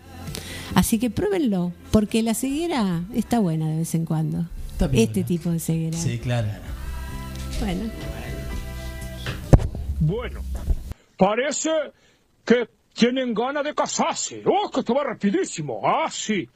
Porque él dice que tiene miedo de morir solo como caballo viejo. Bueno, yo le doy unas habladas, lo que yo le hablo le entra por una oreja, le sale por otro. Él gana de dejarla no tiene, esa gana de bañarse tampoco. Y parece que van a ser una linda, una linda pareja. Me da lástima por lo que Enrique, porque él ya es incapaz y es abandonado. Con esa mujer, él va a quedar peor. Va a quedar como basurero de intendencia, solamente para juntar mosca. Pero bueno, él se siente feliz, allá él. Ya le hablé dos veces, no le hablo más. Lo miro y sacude la cabeza, sacudo la cabeza, otra cosa no me queda. Él, mi amor para allá, mi amor para acá, está pero en la gloria de él. Bueno, ¿qué hacer? Me da lástima, por loco que me da lástima. Patulín, patulón, yo no sé qué tú me has dado, patulín, patulón, que me muero de pasión, patulín, patulón, cada día estás más guapo, patulín, patulón, cada vez más maricón.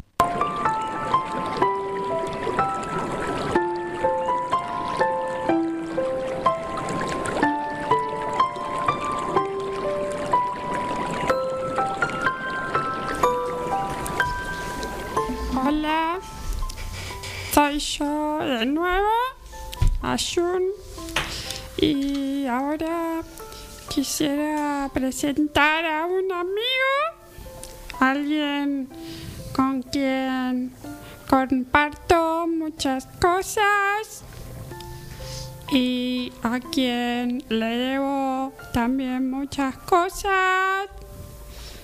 Él es un hermano, él es un amigo, él es Shuna.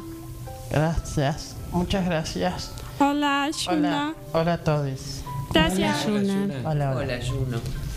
Ayuno, sí, ayuno también hago. Shuna. Shuna, Shuna. Shuna. Él Shuna, pero con una. Shuna. Sí. Gracias. Eh, él es una persona muy importante, pero voy a dejarlo hablar. Eh, Shuna. eh, bueno, bueno, ¿qué tal? Buenas noches de nuevo. Y bueno, yo les quiero contar un poquito de mí. Em, yo quería contarles que, eh, bueno, yo últimamente me vengo sintiendo como algo muy especial. He tenido una conexión muy importante en estos días que me dijo, em, bueno, tengo una misión en esta vida. Y, y Ayum me ayudó. Y Es, es muy es importante. interesante. Sí, bueno, eh, sí, claro. Yo me siento muy importante. Sí, claro, lo sos. Gracias. De nada. Eh, nosotros ahora vamos a hacer una conexión. Súper. Yo voy a hablar a través del alma. Voy a recitar un poema y Yuna, que es mi hermano en conexión intracorporal alma astral, va a traducir las palabras que dicten mi alma. Sí, eh, Ay, Te voy vamos, a... vamos a concentrarme esto. Por favor, voy a sí. pedir música para concentrarnos. Quiero que todos cierren los ojos. Cuando quieras.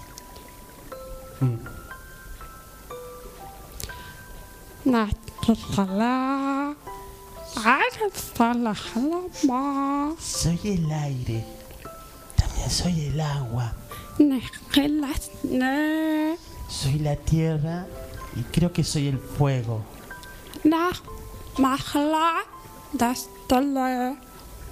Es importante, es sí, porque soy hombre y soy mujer. Y soy niño. Sí, eh, soy abuelo, dice. Porque soy una oruga y una arruga. Y, mm, y, mm, también soy una varice. Soy una hemorroide y un colágeno. Y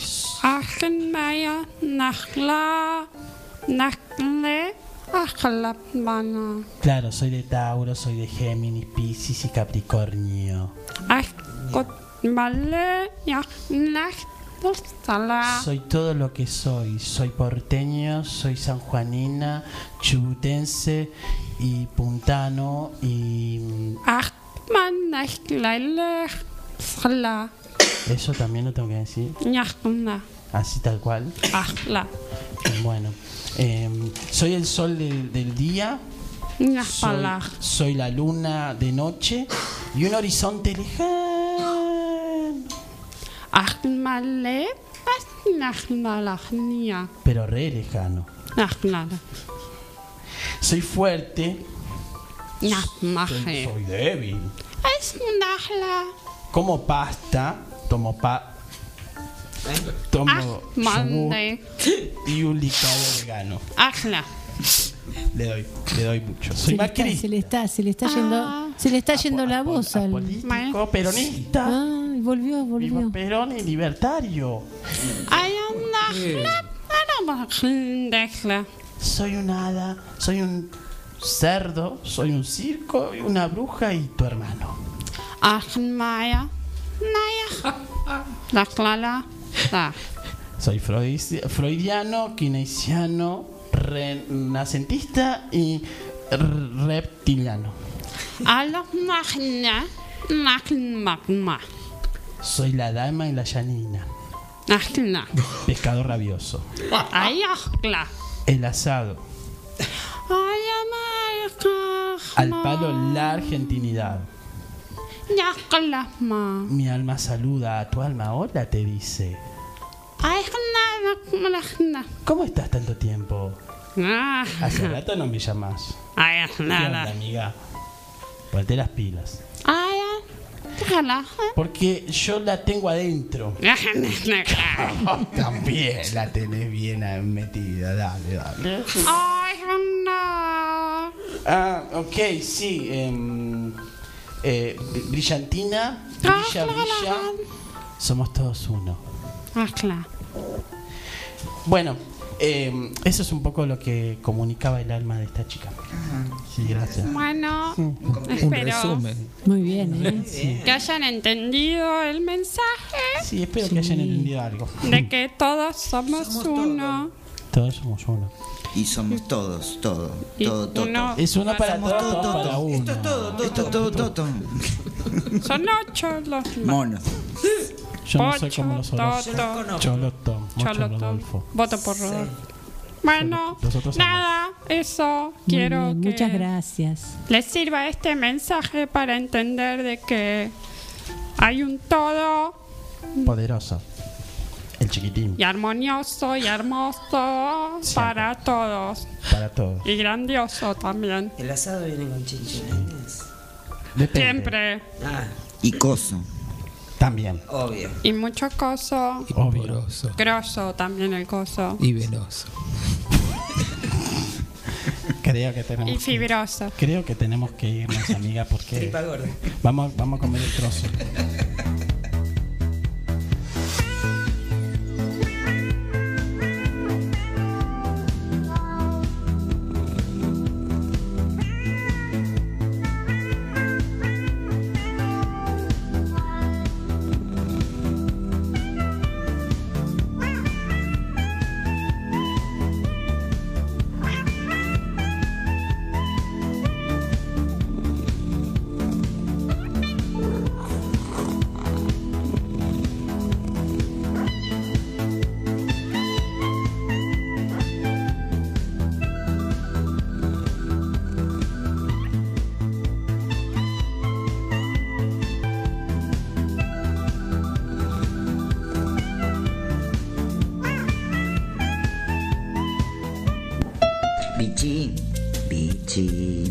Bichi, ¿qué haces el viernes a las 10 de la noche?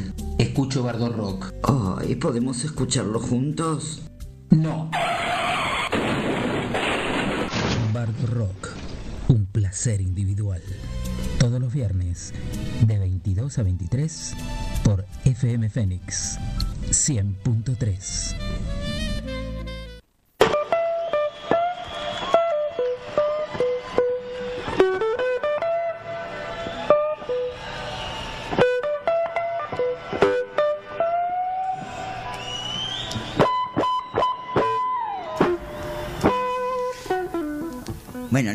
cuento.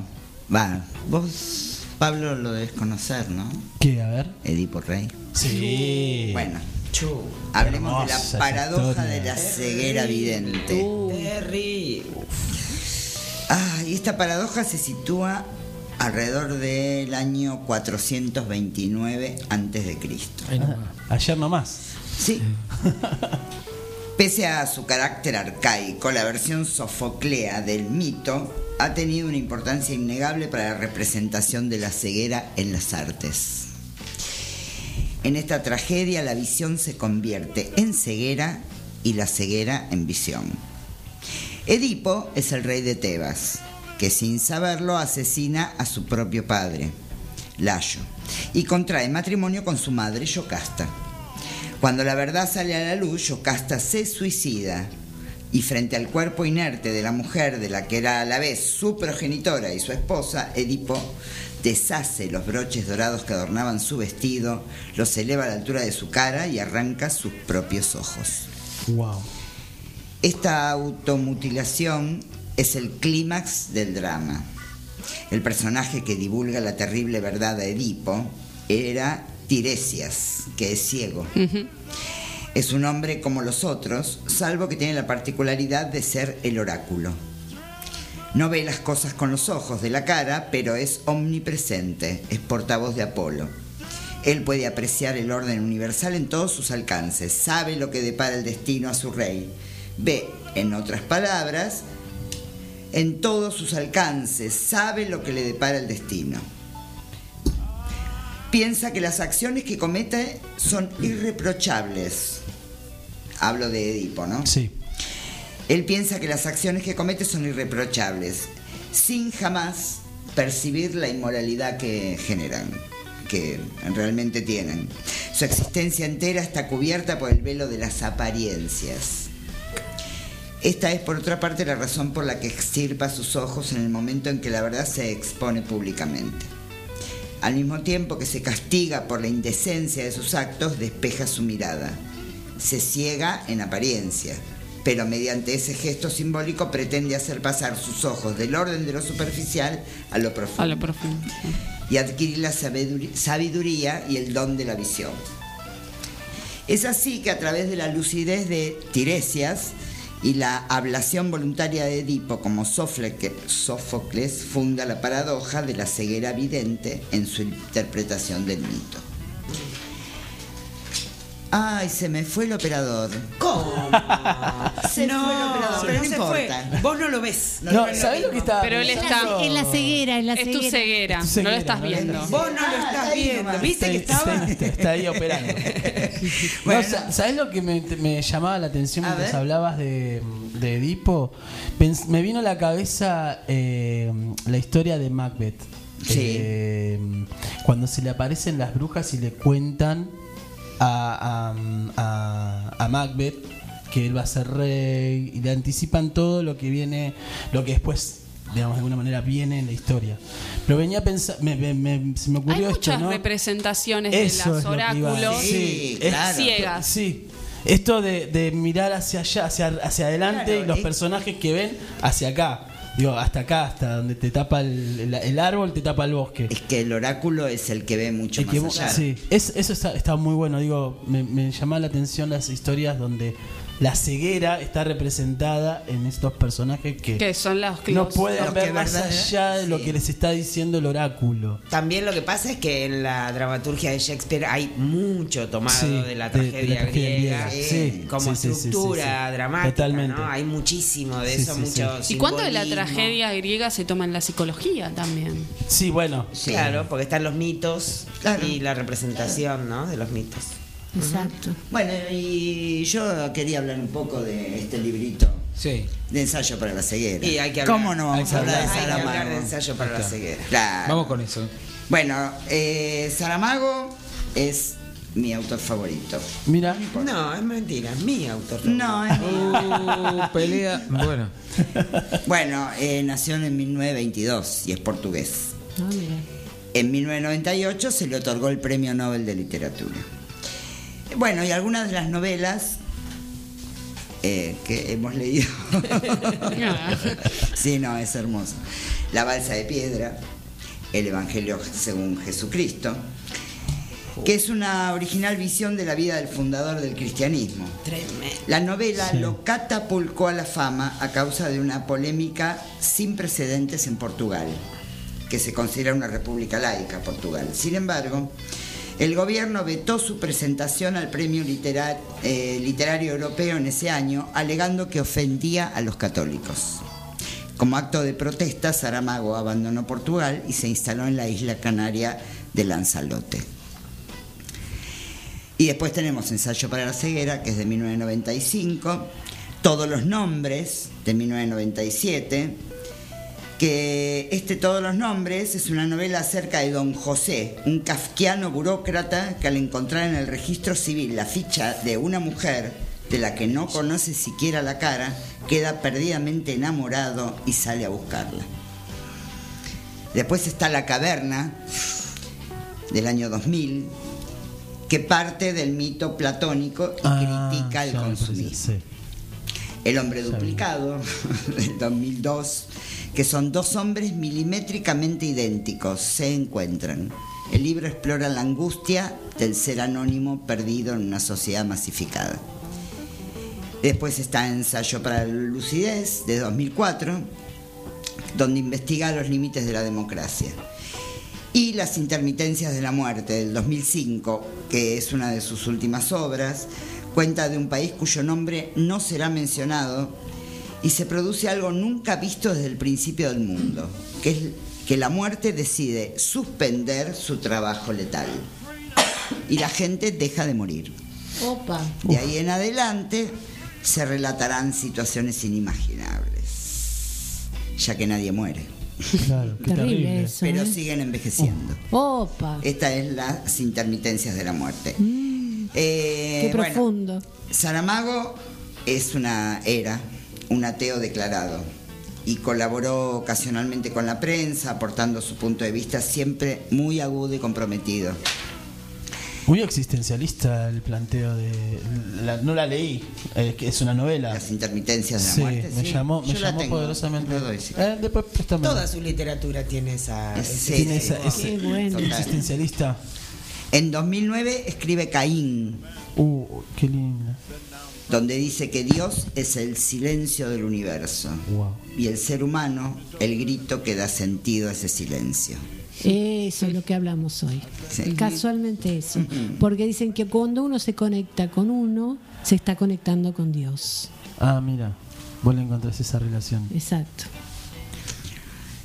Bueno, pero claro, en 2002 fue considerado persona non grata en Israel por comparar la política de ese país en los territorios ocupados con los campos de exterminios nazis de Auschwitz. Era un gran humanista, Sí. socialista, Mm. eh, pacifista. Por eso no lo querían Sí. los grandes ahí- poderes del sí. mundo. Y en Israel este, prohibieron todos sus libros. Ah, mira. Bueno, y ensayo para la ceguera. Volvemos. Contamos que dice que de manera inexplicable, en medio de la calle, un hombre se queda ciego. Opa. Que donde va manejando, esto en la primera página ya te lo cuento. Mira vos. Eh, y ahí aparece la, mm, la ceguera blanca, se llama, que era un virus que se expande sin control. Bueno, hay pánico en la sociedad y ahí empiezan a surgir la crueldad para justificar la supervivencia de cada uno. Ay, me suena. Un adelantado el señor. Sí, sí. Claro. Como que Un uno, uno pensaba que iba a salir ¿Viste? mejor de la pandemia y empezó decía, a salir a "Oh, no, brotar. ahora vamos a entender un montón peor. de cosas. la fosa séptica empezó como a... No, tal cual. Bueno, eh, a través de epidemia. Perdón, eh, perdón, hago un sí. paréntesis. ¿Quién, ¿Quién nos hizo creer que de la pandemia, pandemia íbamos a salir mejor? No, nadie nos hizo creer, pero uno pensaba, uno pensaba eso. Que las cosas iban a cambiar, que algo iba a cambiar. Que la gente se iba a Para mejor, ¿no? algunas cosas. Sí, sí, sí. Bueno, es un, eh, un pensamiento infantil, en definitiva. Ahí uno se da cuenta que las No cosas sé, no es son infantil, a lo mejor es, es- es Esperanzador. esperanza- ilusorio, pero bueno. Bueno, y ahí habla sobre así, una sociedad carcomida por el egoísmo, la insolidaridad, la violencia, el odio, la discriminación. Hola, bienvenidos a la Bueno, gente. y lo No, loco, bienvenidos al mundo. al mundo. Mundo. lo lindo del libro este que a mí me fascinó porque escribe sin puntos, sin comas, sin punto y Uy, coma, qué sin puntos y aparte. No, no es difícil. Eso es lo loco, Sí, que no es difícil. bueno. Está Lo bien empezás- escrito, claro. Lo empezás Ah. a leer y decís, wow, ¿qué pasa acá?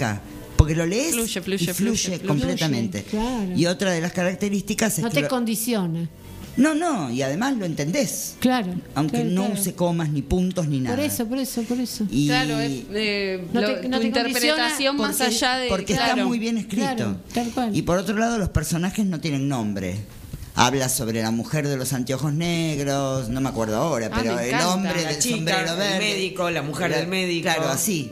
El viejo. En El todo el libro no habla. No el tienen- hombrecito del sombrero gris. Claro. La, la novela sigue a un grupo de, de personas, o sea, hay, son, deben ser siete u ocho personas. Donde una de ellas, una única Claro. persona, es la que no se contagia. mantiene la visión. Sí.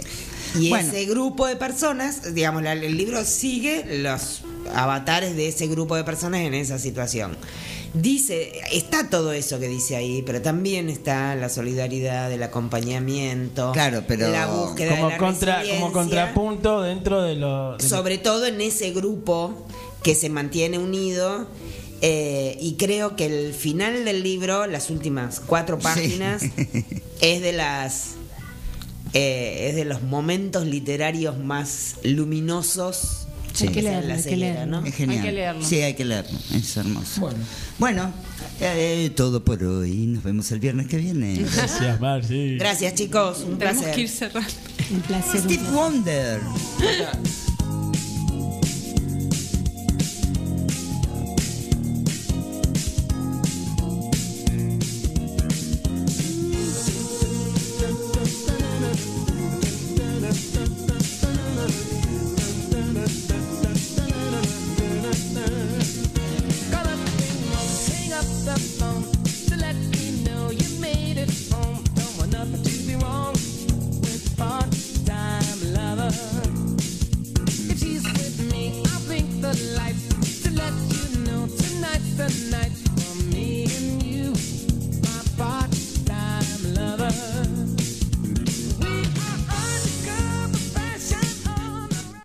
Con la segunda parte de Sin Hilo mientras escuchamos canciones, artistas que refieren justamente a este tema de la ceguera y nos encontramos con un término que vendría a ser la musicografía. ¿Qué es la musicografía? La musicografía es el modo de representar la música en braille, que es totalmente distinta al modo de representación en tinta. Por ejemplo, en la musicografía no existe el pentagrama, sino que la música se presenta en renglones horizontales.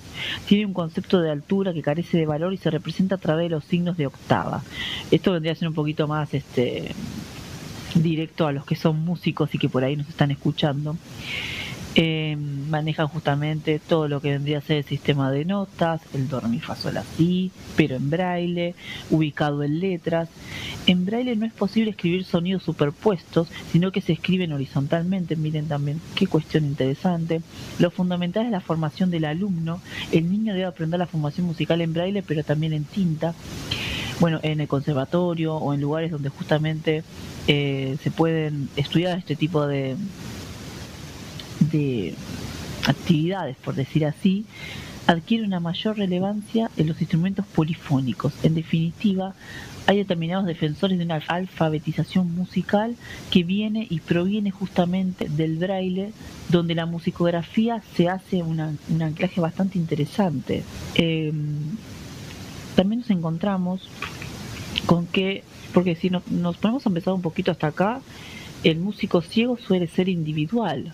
Eh, no solemos conocer músicos ciegos que trabajen en grupo, pero sin embargo, dentro de, de, esta- de las nuevas tecnologías y los nuevos dispositivos, incluso pedagógicos, ahí partimos un poco de lo que es la educación y la enseñanza a través de enseñar música a un niño ciego, también podemos pensar en la cuestión grupal, por ejemplo. Si un niño tiene una partitura con un poco de anticipación y puede leerla, suele unirse a un grupo, estar eh, dirigido justamente por un director y la música en grupo es uno de los aspectos más positivos del aprendizaje de la música. Ahí entramos con lo que decimos lo lúdico, lo social, los cambios de tiempo, los ensayos.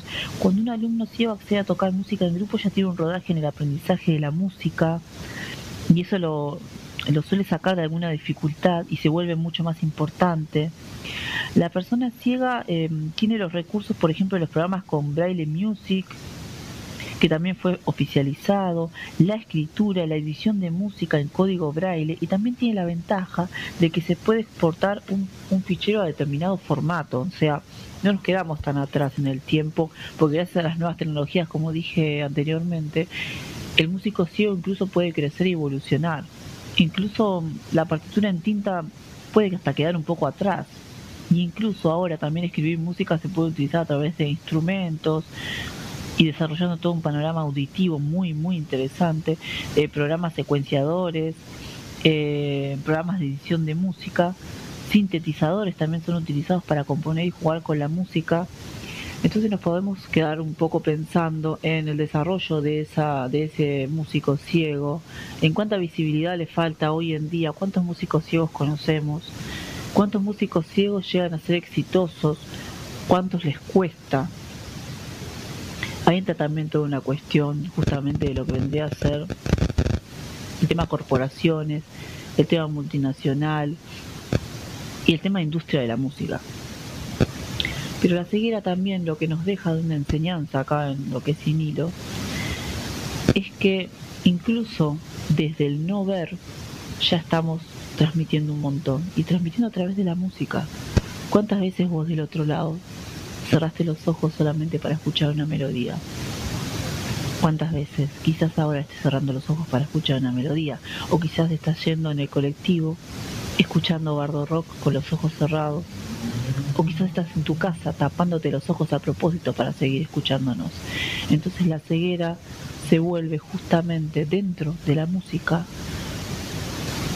uno de los impulsores, uno de los sentidos más hermosos que podemos percibir como es la visión. Nosotros tenemos el privilegio de poder ver, pero hay otros que también ven con otros ojos. Así se va este sin hilo sobre la ceguera y la música en el día de la fecha.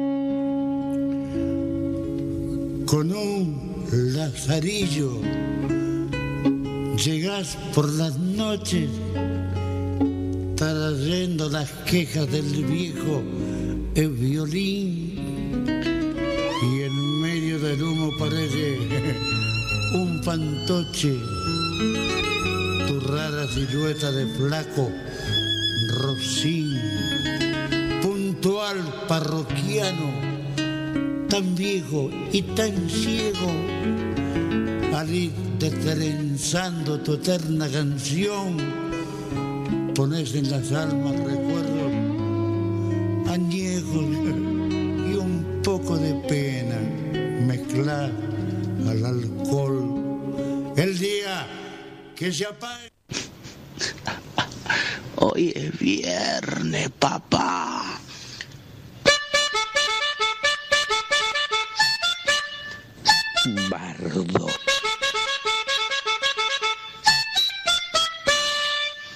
Teatro y agenda de bardio.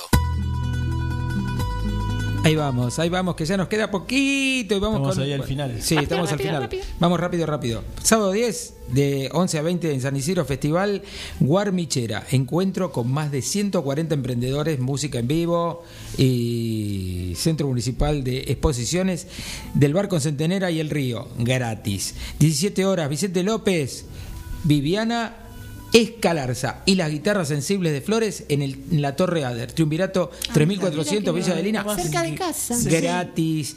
17 y 30 horas, Tecnópolis. Los Caligari festejando sus 25 años. Sí. Entrada gratarola. ¿Cuándo? ¿Cuándo? mañana. El- mañana, mañana sábado, Sábado. en Tecnópolis. El domingo, 17 horas, Rechimusi y Pedro Rosenblatt en vivo, sabiendo que es eléctrica, gratis en Tecnópolis. Y nos adelantamos para el día de la primavera, varieté primaveral, miércoles 21 de septiembre. 20 horas, juglares. Venía a disfrutar de un encuentro creativo al aire libre, buffet con delicias en ah, bueno, el Centro Cultural La Barbarie. Poesía, micrófono abierto, danza, música DJ, Ras Marley, dibujo en vivo, pintura. General Pinto, 1160, San Fernando. Muy bien. Muy bien. Y estamos. Bueno, ¿Ya estamos? Sí. Ah, yo pensé que había más. No, sí. No, no, no, con esto estamos. Bueno, y- ya estamos, ya, ya se quieren ir, ya, está- ya están levantando esto? todo. ¿Qué fue esto? Y esto Esto fue. fue Nos vemos.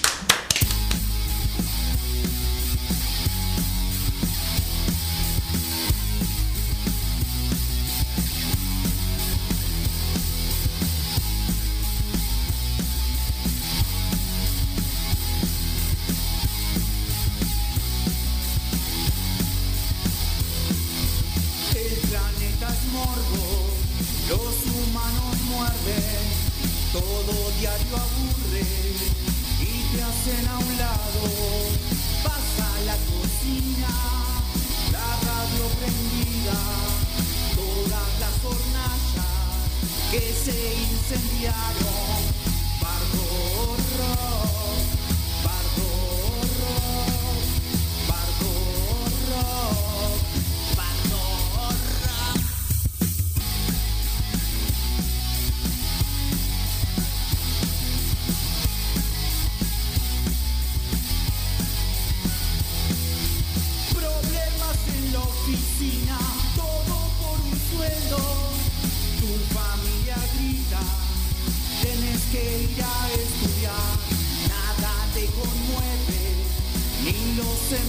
Cementerios.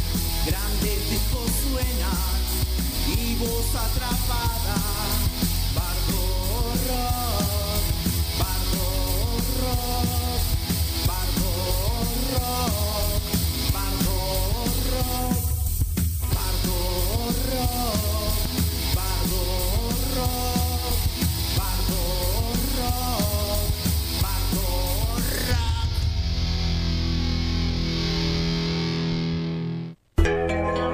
Espacio Publicitario.